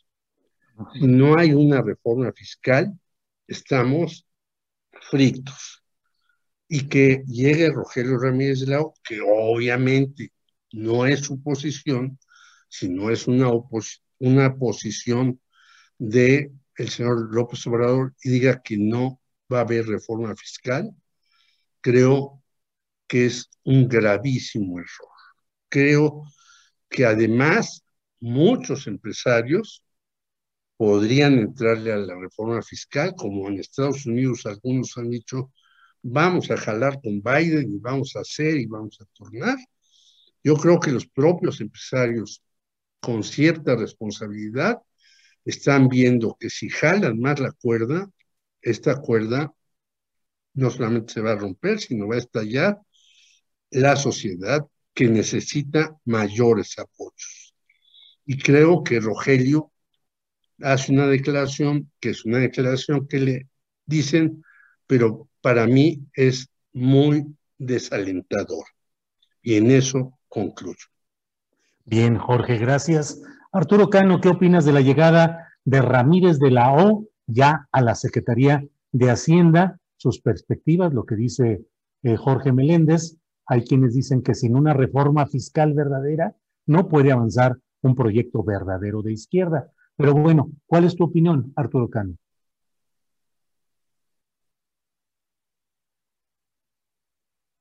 ¿Qué sucedió aquí? No, no entra. ya se quedó. Este, el lenguaje de señas. Eh, este, en, los, en, los, primeros, en los primeros meses de este, de este gobierno, de esta administración, tuve la oportunidad eh, de conversar con un alto funcionario. Estaba encargado, entre otros temas, de, de este asunto de la disminución del IVA en la zona fronteriza, en la frontera norte. Y pues la cosa iba caminando muy lento porque los empresarios no se registraban, porque no veían bien a bien cuál era el, beneficio que iban a obtener. Total que un día tuvo la oportunidad de plantearle el tema al presidente. El presidente se sorprendió porque él pensaba que iba caminando bien ese asunto y le dijo, no, pues no va caminando y así le mostró unas cifras. Eh, me refirió este funcionario que ahí al, lado estaba Rocío Nale, eh, y que el presidente meneó la cabeza y, le dijo, caray, estoy rodeado de neoliberales. pues sí. Bueno, eh, cuento esta anécdota o este episodio porque Rogelio Ramírez de la O viene a ser una suerte de solución de casa, ¿no? Eh, es un personaje muy vinculado al presidente desde hace mucho tiempo y con quien ha eh, eh, pues he tenido una relación respetuosa. Me llama la atención cuando leo a los colegas especializados en temas financieros que se centran más que en la trayectoria o en las propuestas de Ramírez de la O, en decir que al fin llega a la Secretaría de Hacienda alguien que sí le va a poder decir que no al presidente. este, al menos en este tema de no reforma fiscal, pues ya está alineado con el presidente. Pero sí, ya por último, para, dejar ahí mi comentario, quisiera eh, destacar que en su primera eh, evento ya público, formal, como secretario de Hacienda, es decir, en, la votación en la Cámara de Diputados, eh, Ramírez de la O dijo o reconoció que explícitamente solicitó tener, se entiende que al presidente, tener voz y voto en todo lo relacionado con Pemex y la Comisión Federal de Electricidad, que es un, un tema muy eh, interesante y que sí define eh, eh, una nueva relación distinta a, la que, a la que el presidente tenía con los dos antecesores de Ramírez de la. Cierto, cierto. Gracias, Arturo. Gracias. Ya estamos en la parte final del programa, son las dos de la tarde con 57 minutos y creo que le toca a Salvador Frausto cerrar esta mesa de periodistas. Salvador, eh, ¿qué opinas sobre este tema?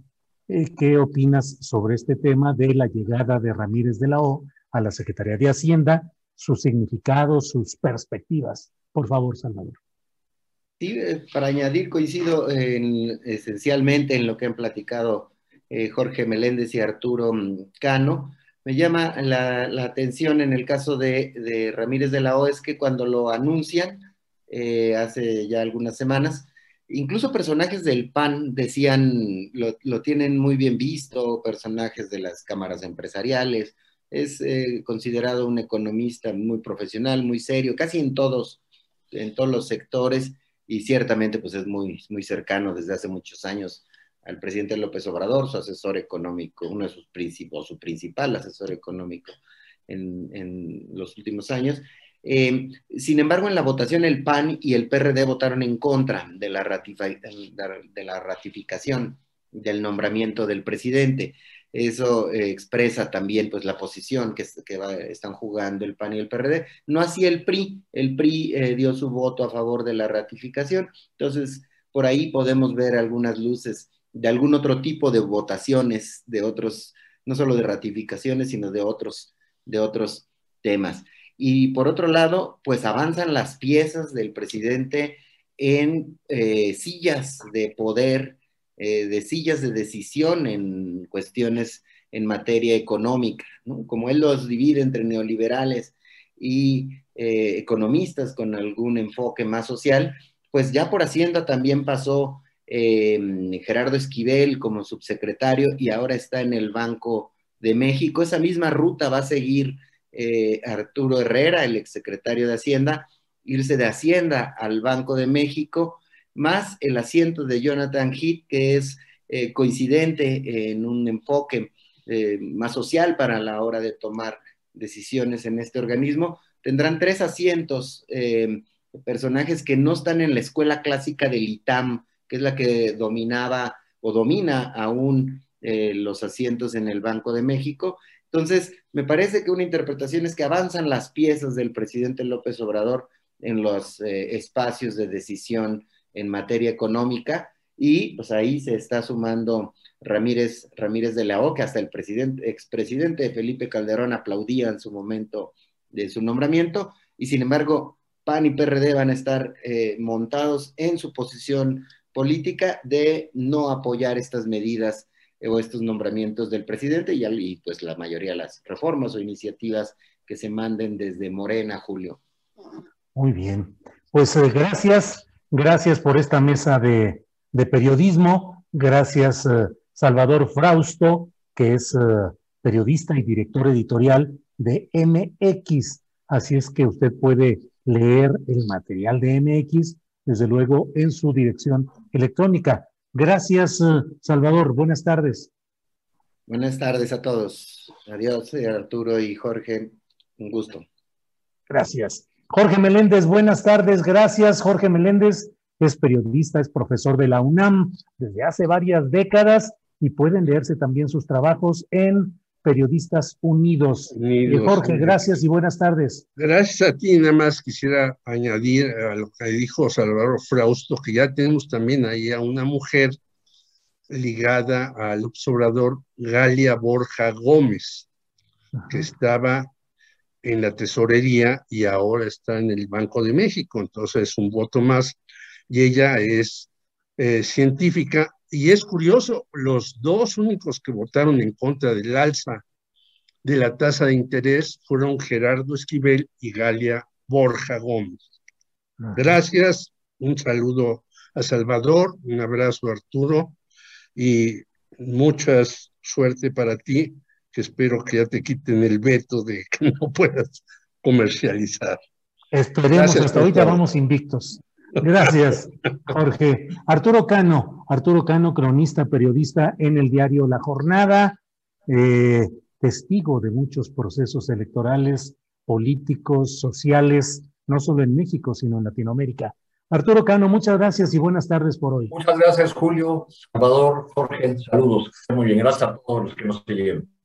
Gracias. Bien, pues esta ha sido la mesa de periodistas del miércoles 4 de agosto. No se vayan porque tenemos ahora una entrevista muy interesante con Joan Grillo, periodista eh, estadounidense, pero que nos va a hablar acerca del tema del tráfico de armas y la postura del gobierno mexicano respecto a la venta de armas en Estados Unidos. Aprovecho el momento para, eh, él no es de Estados Unidos, perdón, es británico, me corrigen por aquí. Eh, bien, así lo planteamos. Un saludo, por cierto, a nuestro compañero Alfredo Hernández Luna, que debe estarnos viendo, esperemos que nos esté viendo. No ha podido estar presente en algunas de nuestras transmisiones, pero siempre un abrazo solidario, cordial, fraterno a Alfredo Hernández Luna, allá en Torreón, Coahuila. Gracias, Alfredo. Eh, bien, pues vamos a entrar ya en unos segunditos para estar con esta entrevista eh, con Joan Grillo. Él es periodista y autor del libro Sangre, Pistola, Dinero sobre el tráfico de armas. Y él estuvo tuiteando hoy y aportando datos y contexto respecto a lo que declaró o señaló el uh, canciller Marcelo Ebrard en esta demanda hacia eh, el comercio de armas negligente de Estados Unidos. Estamos ya pues con Joan Grillo, a quien saludo con mucho gusto. Joan, buenas tardes. Buenas tardes, mucho gusto. Saludos a, to a todos. Gracias, Joan. Joan, ¿qué te pareció el anuncio que dio a conocer hoy el canciller mexicano Marcelo Ebrard respecto a este tema de una demanda contra el comercio negligente de armas en Estados Unidos y el daño que le ha causado a México? ¿Qué opinas de entrada sobre este tema, Joan? Yo creo que es, es importante, es algo significativo, ¿no? Eh, para dos razones, ¿no? Una razón es que si lo vemos en muchos casos en las industrias en Estados Unidos, por ejemplo, la venta que de farmacéuticos, de tabaco, eran cambios también, muchos lograron los cambios por los cortes, por los juicios. Entonces, yo creo que es interesante meter en este vía sobre este tema tan fuerte, y, también este conjunta con otras demandas que están haciendo dentro de Estados Unidos.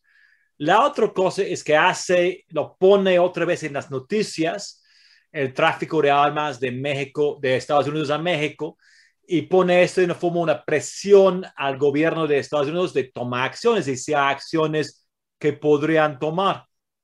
Yo no veo que este tema, eh, el gobierno de México lo trató bajo de Felipe Calderón, Luego fue la operación Rápido y Furioso. Y lo triste es que después de esto lo dejaron el asunto, lo dejaron el, tema. Y, traficaron tantas armas y apenas otra vez ahorita están tomando. Y yo creo que esta es una, una acción interesante eh, sobre, sobre el asunto, sobre la materia. Eh, ¿Podrá prosperar, podrá avanzar en un sistema judicial como el estadounidense una demanda de este tipo? ¿Hay antecedentes que tú conozcas? En fin, ¿puede prosperar o solo puede quedar como una, pues una buena declaración de principios de México? Hay chance, hay chance. Eh, como no es fácil, pero hay chance. Eh, si lo vemos, hay demandas en Estados Unidos, por ejemplo, la masacre de niños en la escuela de Sandy Hook y sí, sí, sí ganó esta demanda y después la empresa de armas empezó a dar dinero a los familiares y todo así. Entonces, ha sido unos éxitos. Es difícil porque hay muchas leyes que defienden las empresas de armas. Eh, es algo sin precedente que, que lo, lo hacen México una demanda ya en esta naturaleza, pero es algo serio. Al final, las empresas de armas hoy tiene que buscar a sus abogados, tiene que defender en un corte contra el gobierno de México. Entonces, sí tiene chance. Eh, el gobierno mexicano dice que este es un buen momento para esa demanda y plantea eh, que esa demanda podría ser de un valor monetario, pues no sé, de 10 mil millones de dólares, una enorme cantidad.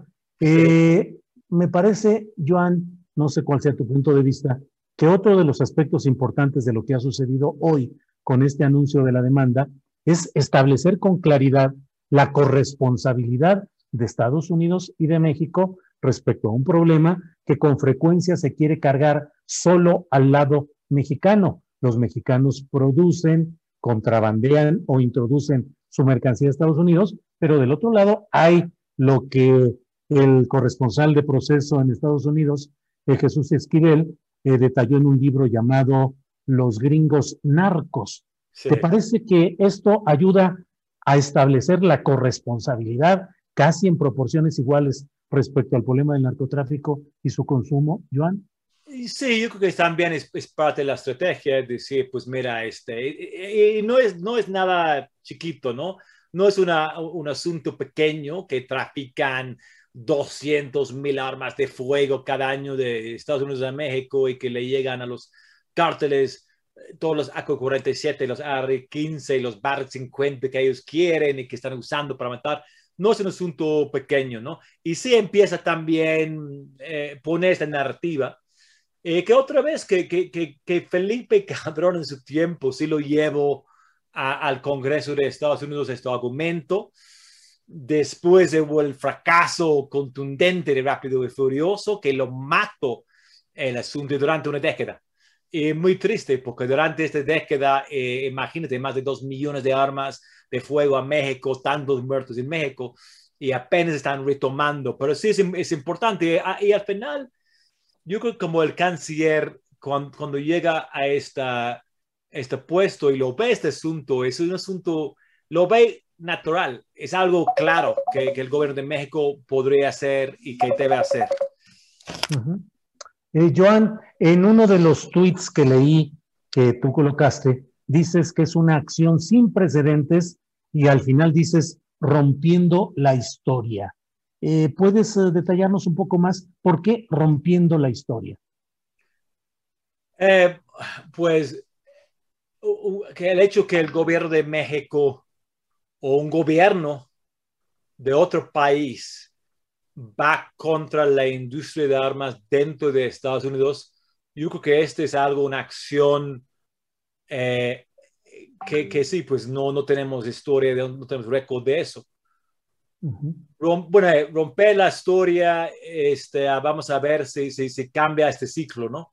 Eh, es, es, es, difícil, ¿no? Pero el ciclo de violencia, el ciclo eh, que, que, va a las armas, el, el ciclo de, de, de, violencia en México, yo lo veo, lo veo un ciclo negativo cuando lo tienen los cárteles tanto fuerza y luego ellos son arriba de la policía y luego la policía son tan débiles a los cárteles y los cárteles se ponen más fuertes.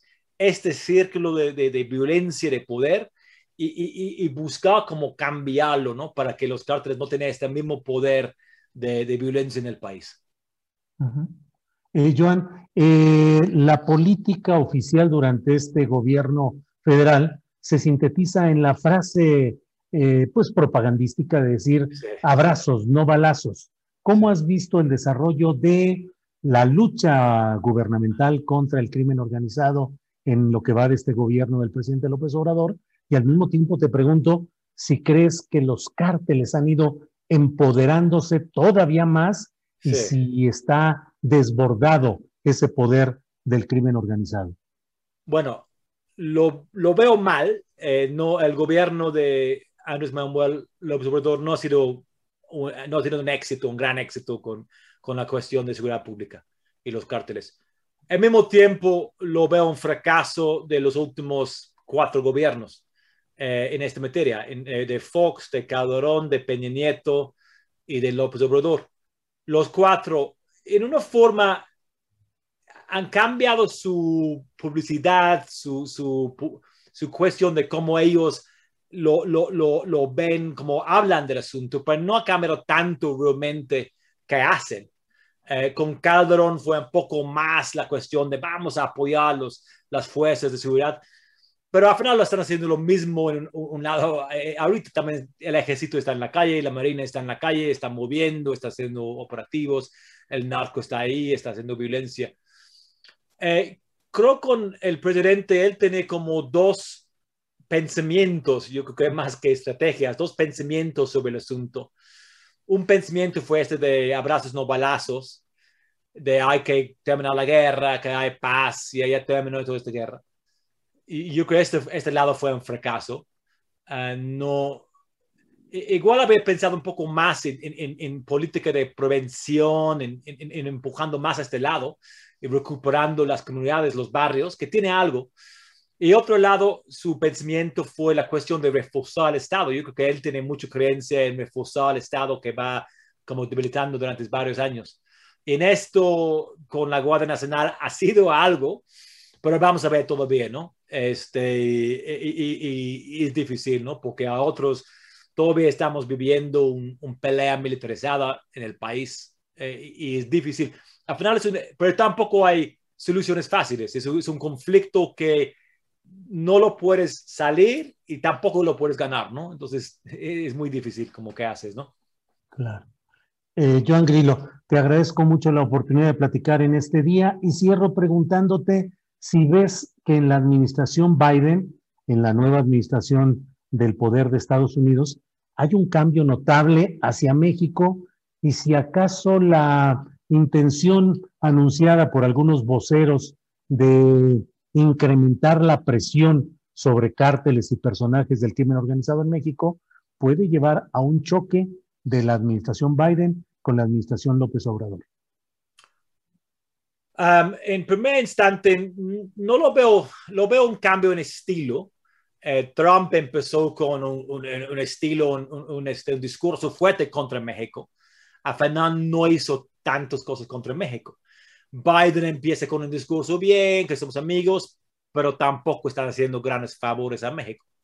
Entonces, es un cambio en estilo, pero no tanto de sustancia. Lo, veo lo mismo, lo buscan en México para los centroamericanos, está manteniendo en los negocios.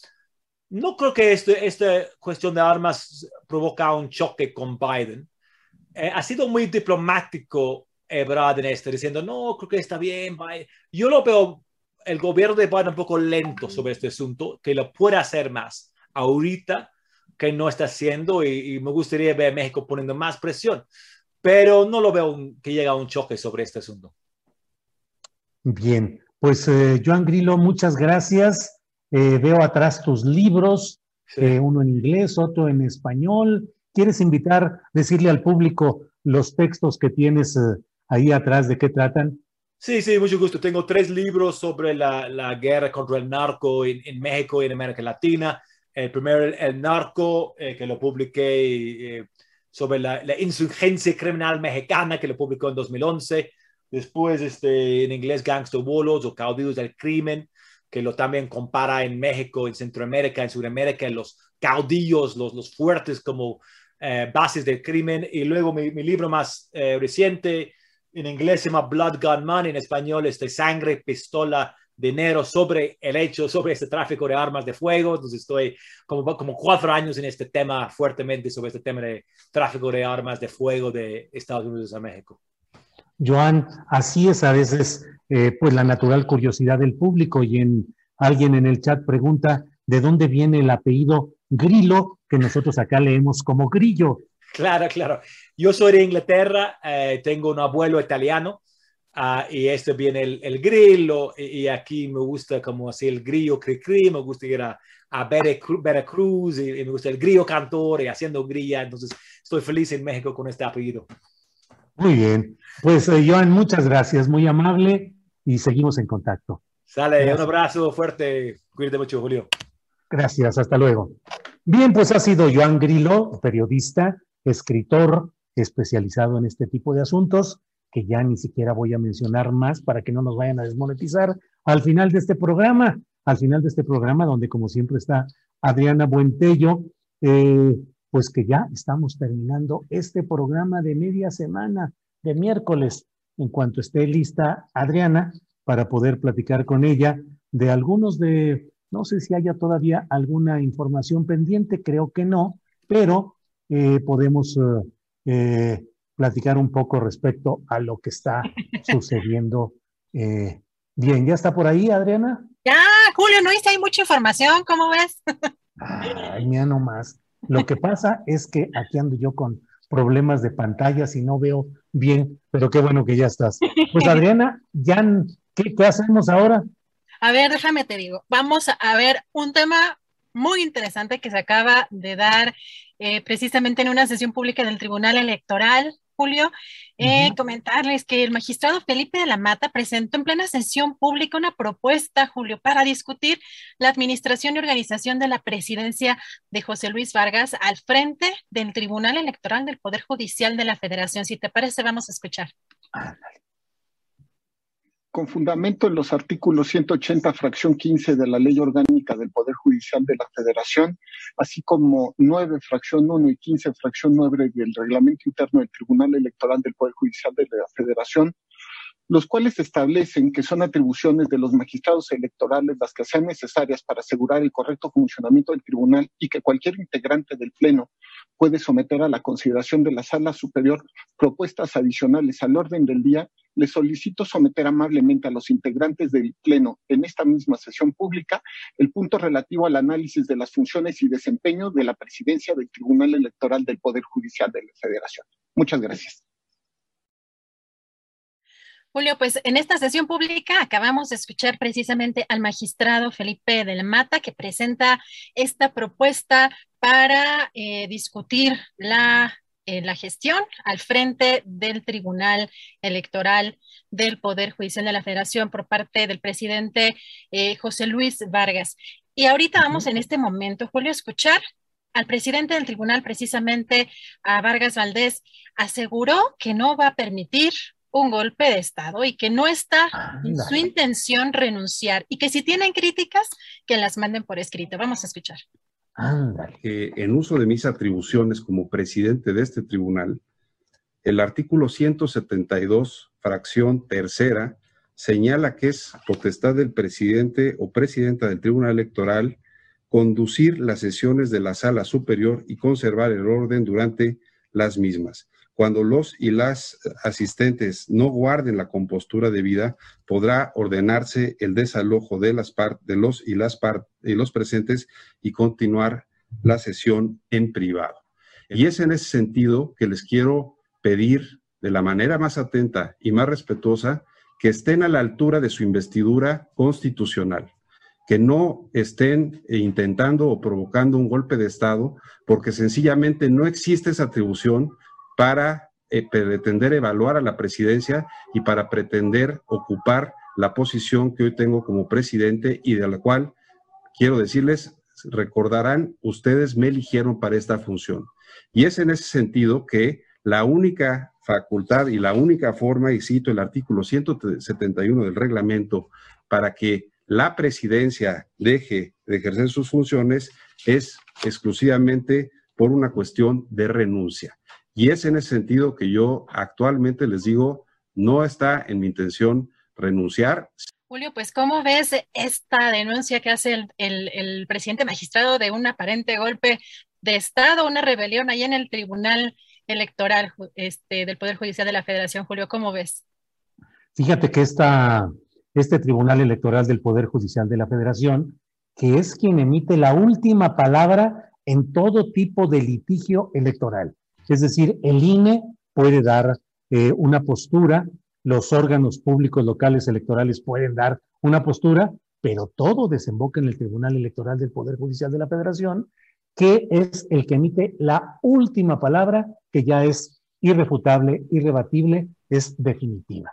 Eh, pero ha habido muchos problemas desde la presidencia de Yanin Otálora Macice, eh, espero haberlo pronunciado bien, eh, quien presidía el Tribunal Electoral cuando eh, este tribunal validó el triunfo electoral, es decir, formalmente, de la señora eh, gobernadora de Puebla, Erika Alonso, que es pallista, esposa de Rafael Moreno Valle, que luego tuvieron un final trágico semanas después de haber tomado posesión eh, y que en ese sentido fue un 24 de diciembre, eh, y que en ese sentido en el Tribunal Electoral hubo tanto revuelo porque no todo el mundo estaba conforme con la manera como se manejó el caso Puebla y eh, pues virtualmente tumbaron un grupo, una facción a la presidenta de aquel momento y quedó otro grupo y ahora vuelven pues estos, estas turbulencias de un tribunal electoral que de verdad que requiere una reforma profunda. El problema no solo está en el INE, si así se le quiere ver, sino también en un tribunal electoral donde este personaje, el magistrado Vargas, pues ha acumulado una riqueza que no puede, no ha podido explicar hasta este momento y con un comportamiento eh, jurídico pues muy peculiar y muy reprobable en varios casos. En fin, pues qué interesante y qué bueno que tenemos esa información que captaste y pusiste de inmediato aquí Adriana, muchas gracias. ¿Y hay más temas todavía pendientes? Así es, Julio. Pues familiares de mineros que hace más de 15 años quedaron atrapados en una mina de pasta de conchos Coahuila denunciaron la falta de política victimal organizada y adecuada por parte del gobierno federal y piden garantizar las condiciones que permitan el reconocimiento de todas las y los peticionarios de litigio, permitiendo su acceso a reuniones e información en este proceso que se sigue ante la Comisión Interamericana de Derechos Humanos para aceptar una solución amistosa. También refieren la necesidad de que las autoridades tomen de manera urgente medidas de no repetición que incluyan acciones estructurales para evitar siniestros como el ocurrido en Pasta de Conchos en 2006. Julio, y en la conferencia mañanera, el presidente Andrés Manuel López Obrador consideró que su gobierno pues eh, sí se está avanzando y que lo más destacado es que ya no se permite la corrupción y que independientemente de si se ríen los expresidentes sobre la consulta, lo importante es que ya se acabó con la robadera, así lo dijo, y lo que se ahorra se está destinando al pueblo. Escuchemos. Sí, pero se está avanzando y este bastante y lo más eh, destacado lo que debemos de tener presente es que ya no se permite la corrupción. Ese es un triunfo del pueblo, de todos. Entonces, independientemente si se ríen los expresidentes o quien se quiera reír, Aquí lo importante es que ya se acabó la robadera y que lo que se rescata, lo que se ahorra, se le destina al pueblo. Eso es el fruto de esta lucha, que no es en vano y para finalizar este resumen, Julio, eh, hace unas horas el titular de la Unidad de Inteligencia Financiera de la Secretaría de Hacienda y Crédito Público, Santiago Nieto, tuiteó de manera muy particular, Julio, una nota del portal. Sin embargo, que lleva por título, la UIF presenta otra denuncia contra Emilio Lozoya, la séptima, y sigue libre. Tres puntos suspensivos. Julio, ¿cómo ves en aparente mensaje al fiscal?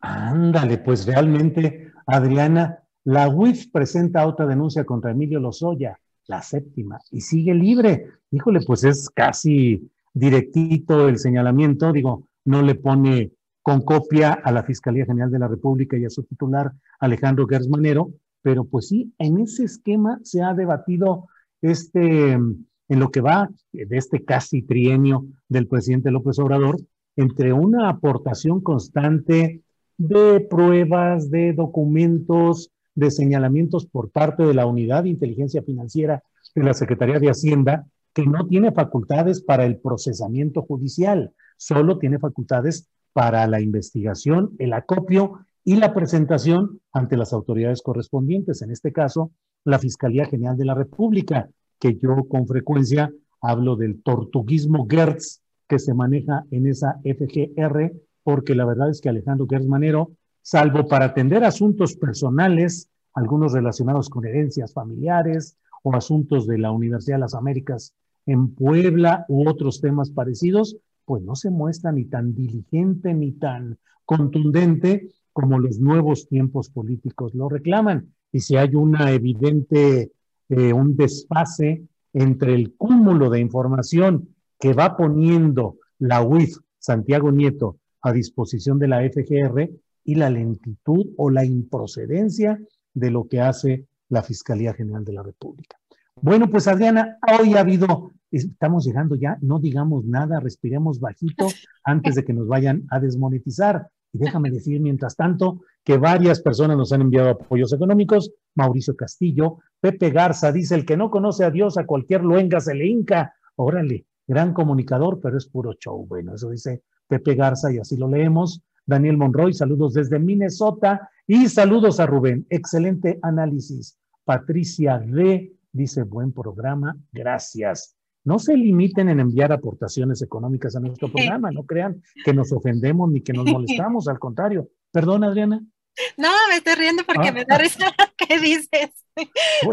No nos enojamos, no, al contrario. Luego nos mandan, nos mandan por Twitter el, chayotito, ¿cómo dicen el chayotito? El chayotito popular, dice un, un, seguidor. Chayote popular.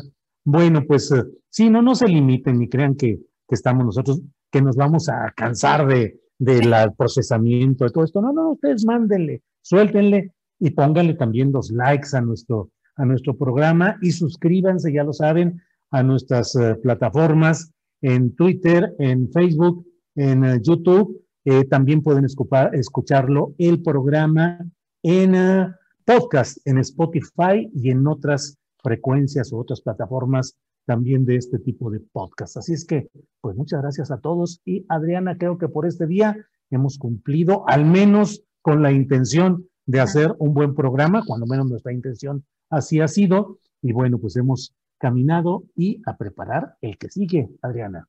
Así es, Julio. Pues buen provecho, hasta mañana y nosotros vamos a prepararles otro excelente programa mañana. Muy bien, gracias. Para que te enteres del próximo noticiero, suscríbete y dale follow en Apple, Spotify, Amazon Music, Google o donde sea que escuches podcast. Te invitamos a visitar nuestra página julioastillero.com. Selling a little or a lot? Shopify helps you do your thing however you cha-ching. Shopify is the global commerce platform that helps you sell at every stage of your business. From the launch your online shop stage to the first real life store stage, all the way to the did we just hit a million orders stage. Shopify is there to help you grow. Shopify helps you turn browsers into buyers with the internet's best converting checkout. 36% better on average compared to other leading commerce platforms because businesses that grow grow with Shopify. Get a $1 per month trial period at shopify.com/work. shopify.com/work. Para que te enteres del próximo noticiero, suscríbete y dale follow en Apple, Spotify, Amazon Music, Google o donde sea que escuches podcast. Te invitamos a visitar nuestra página julioastillero.com.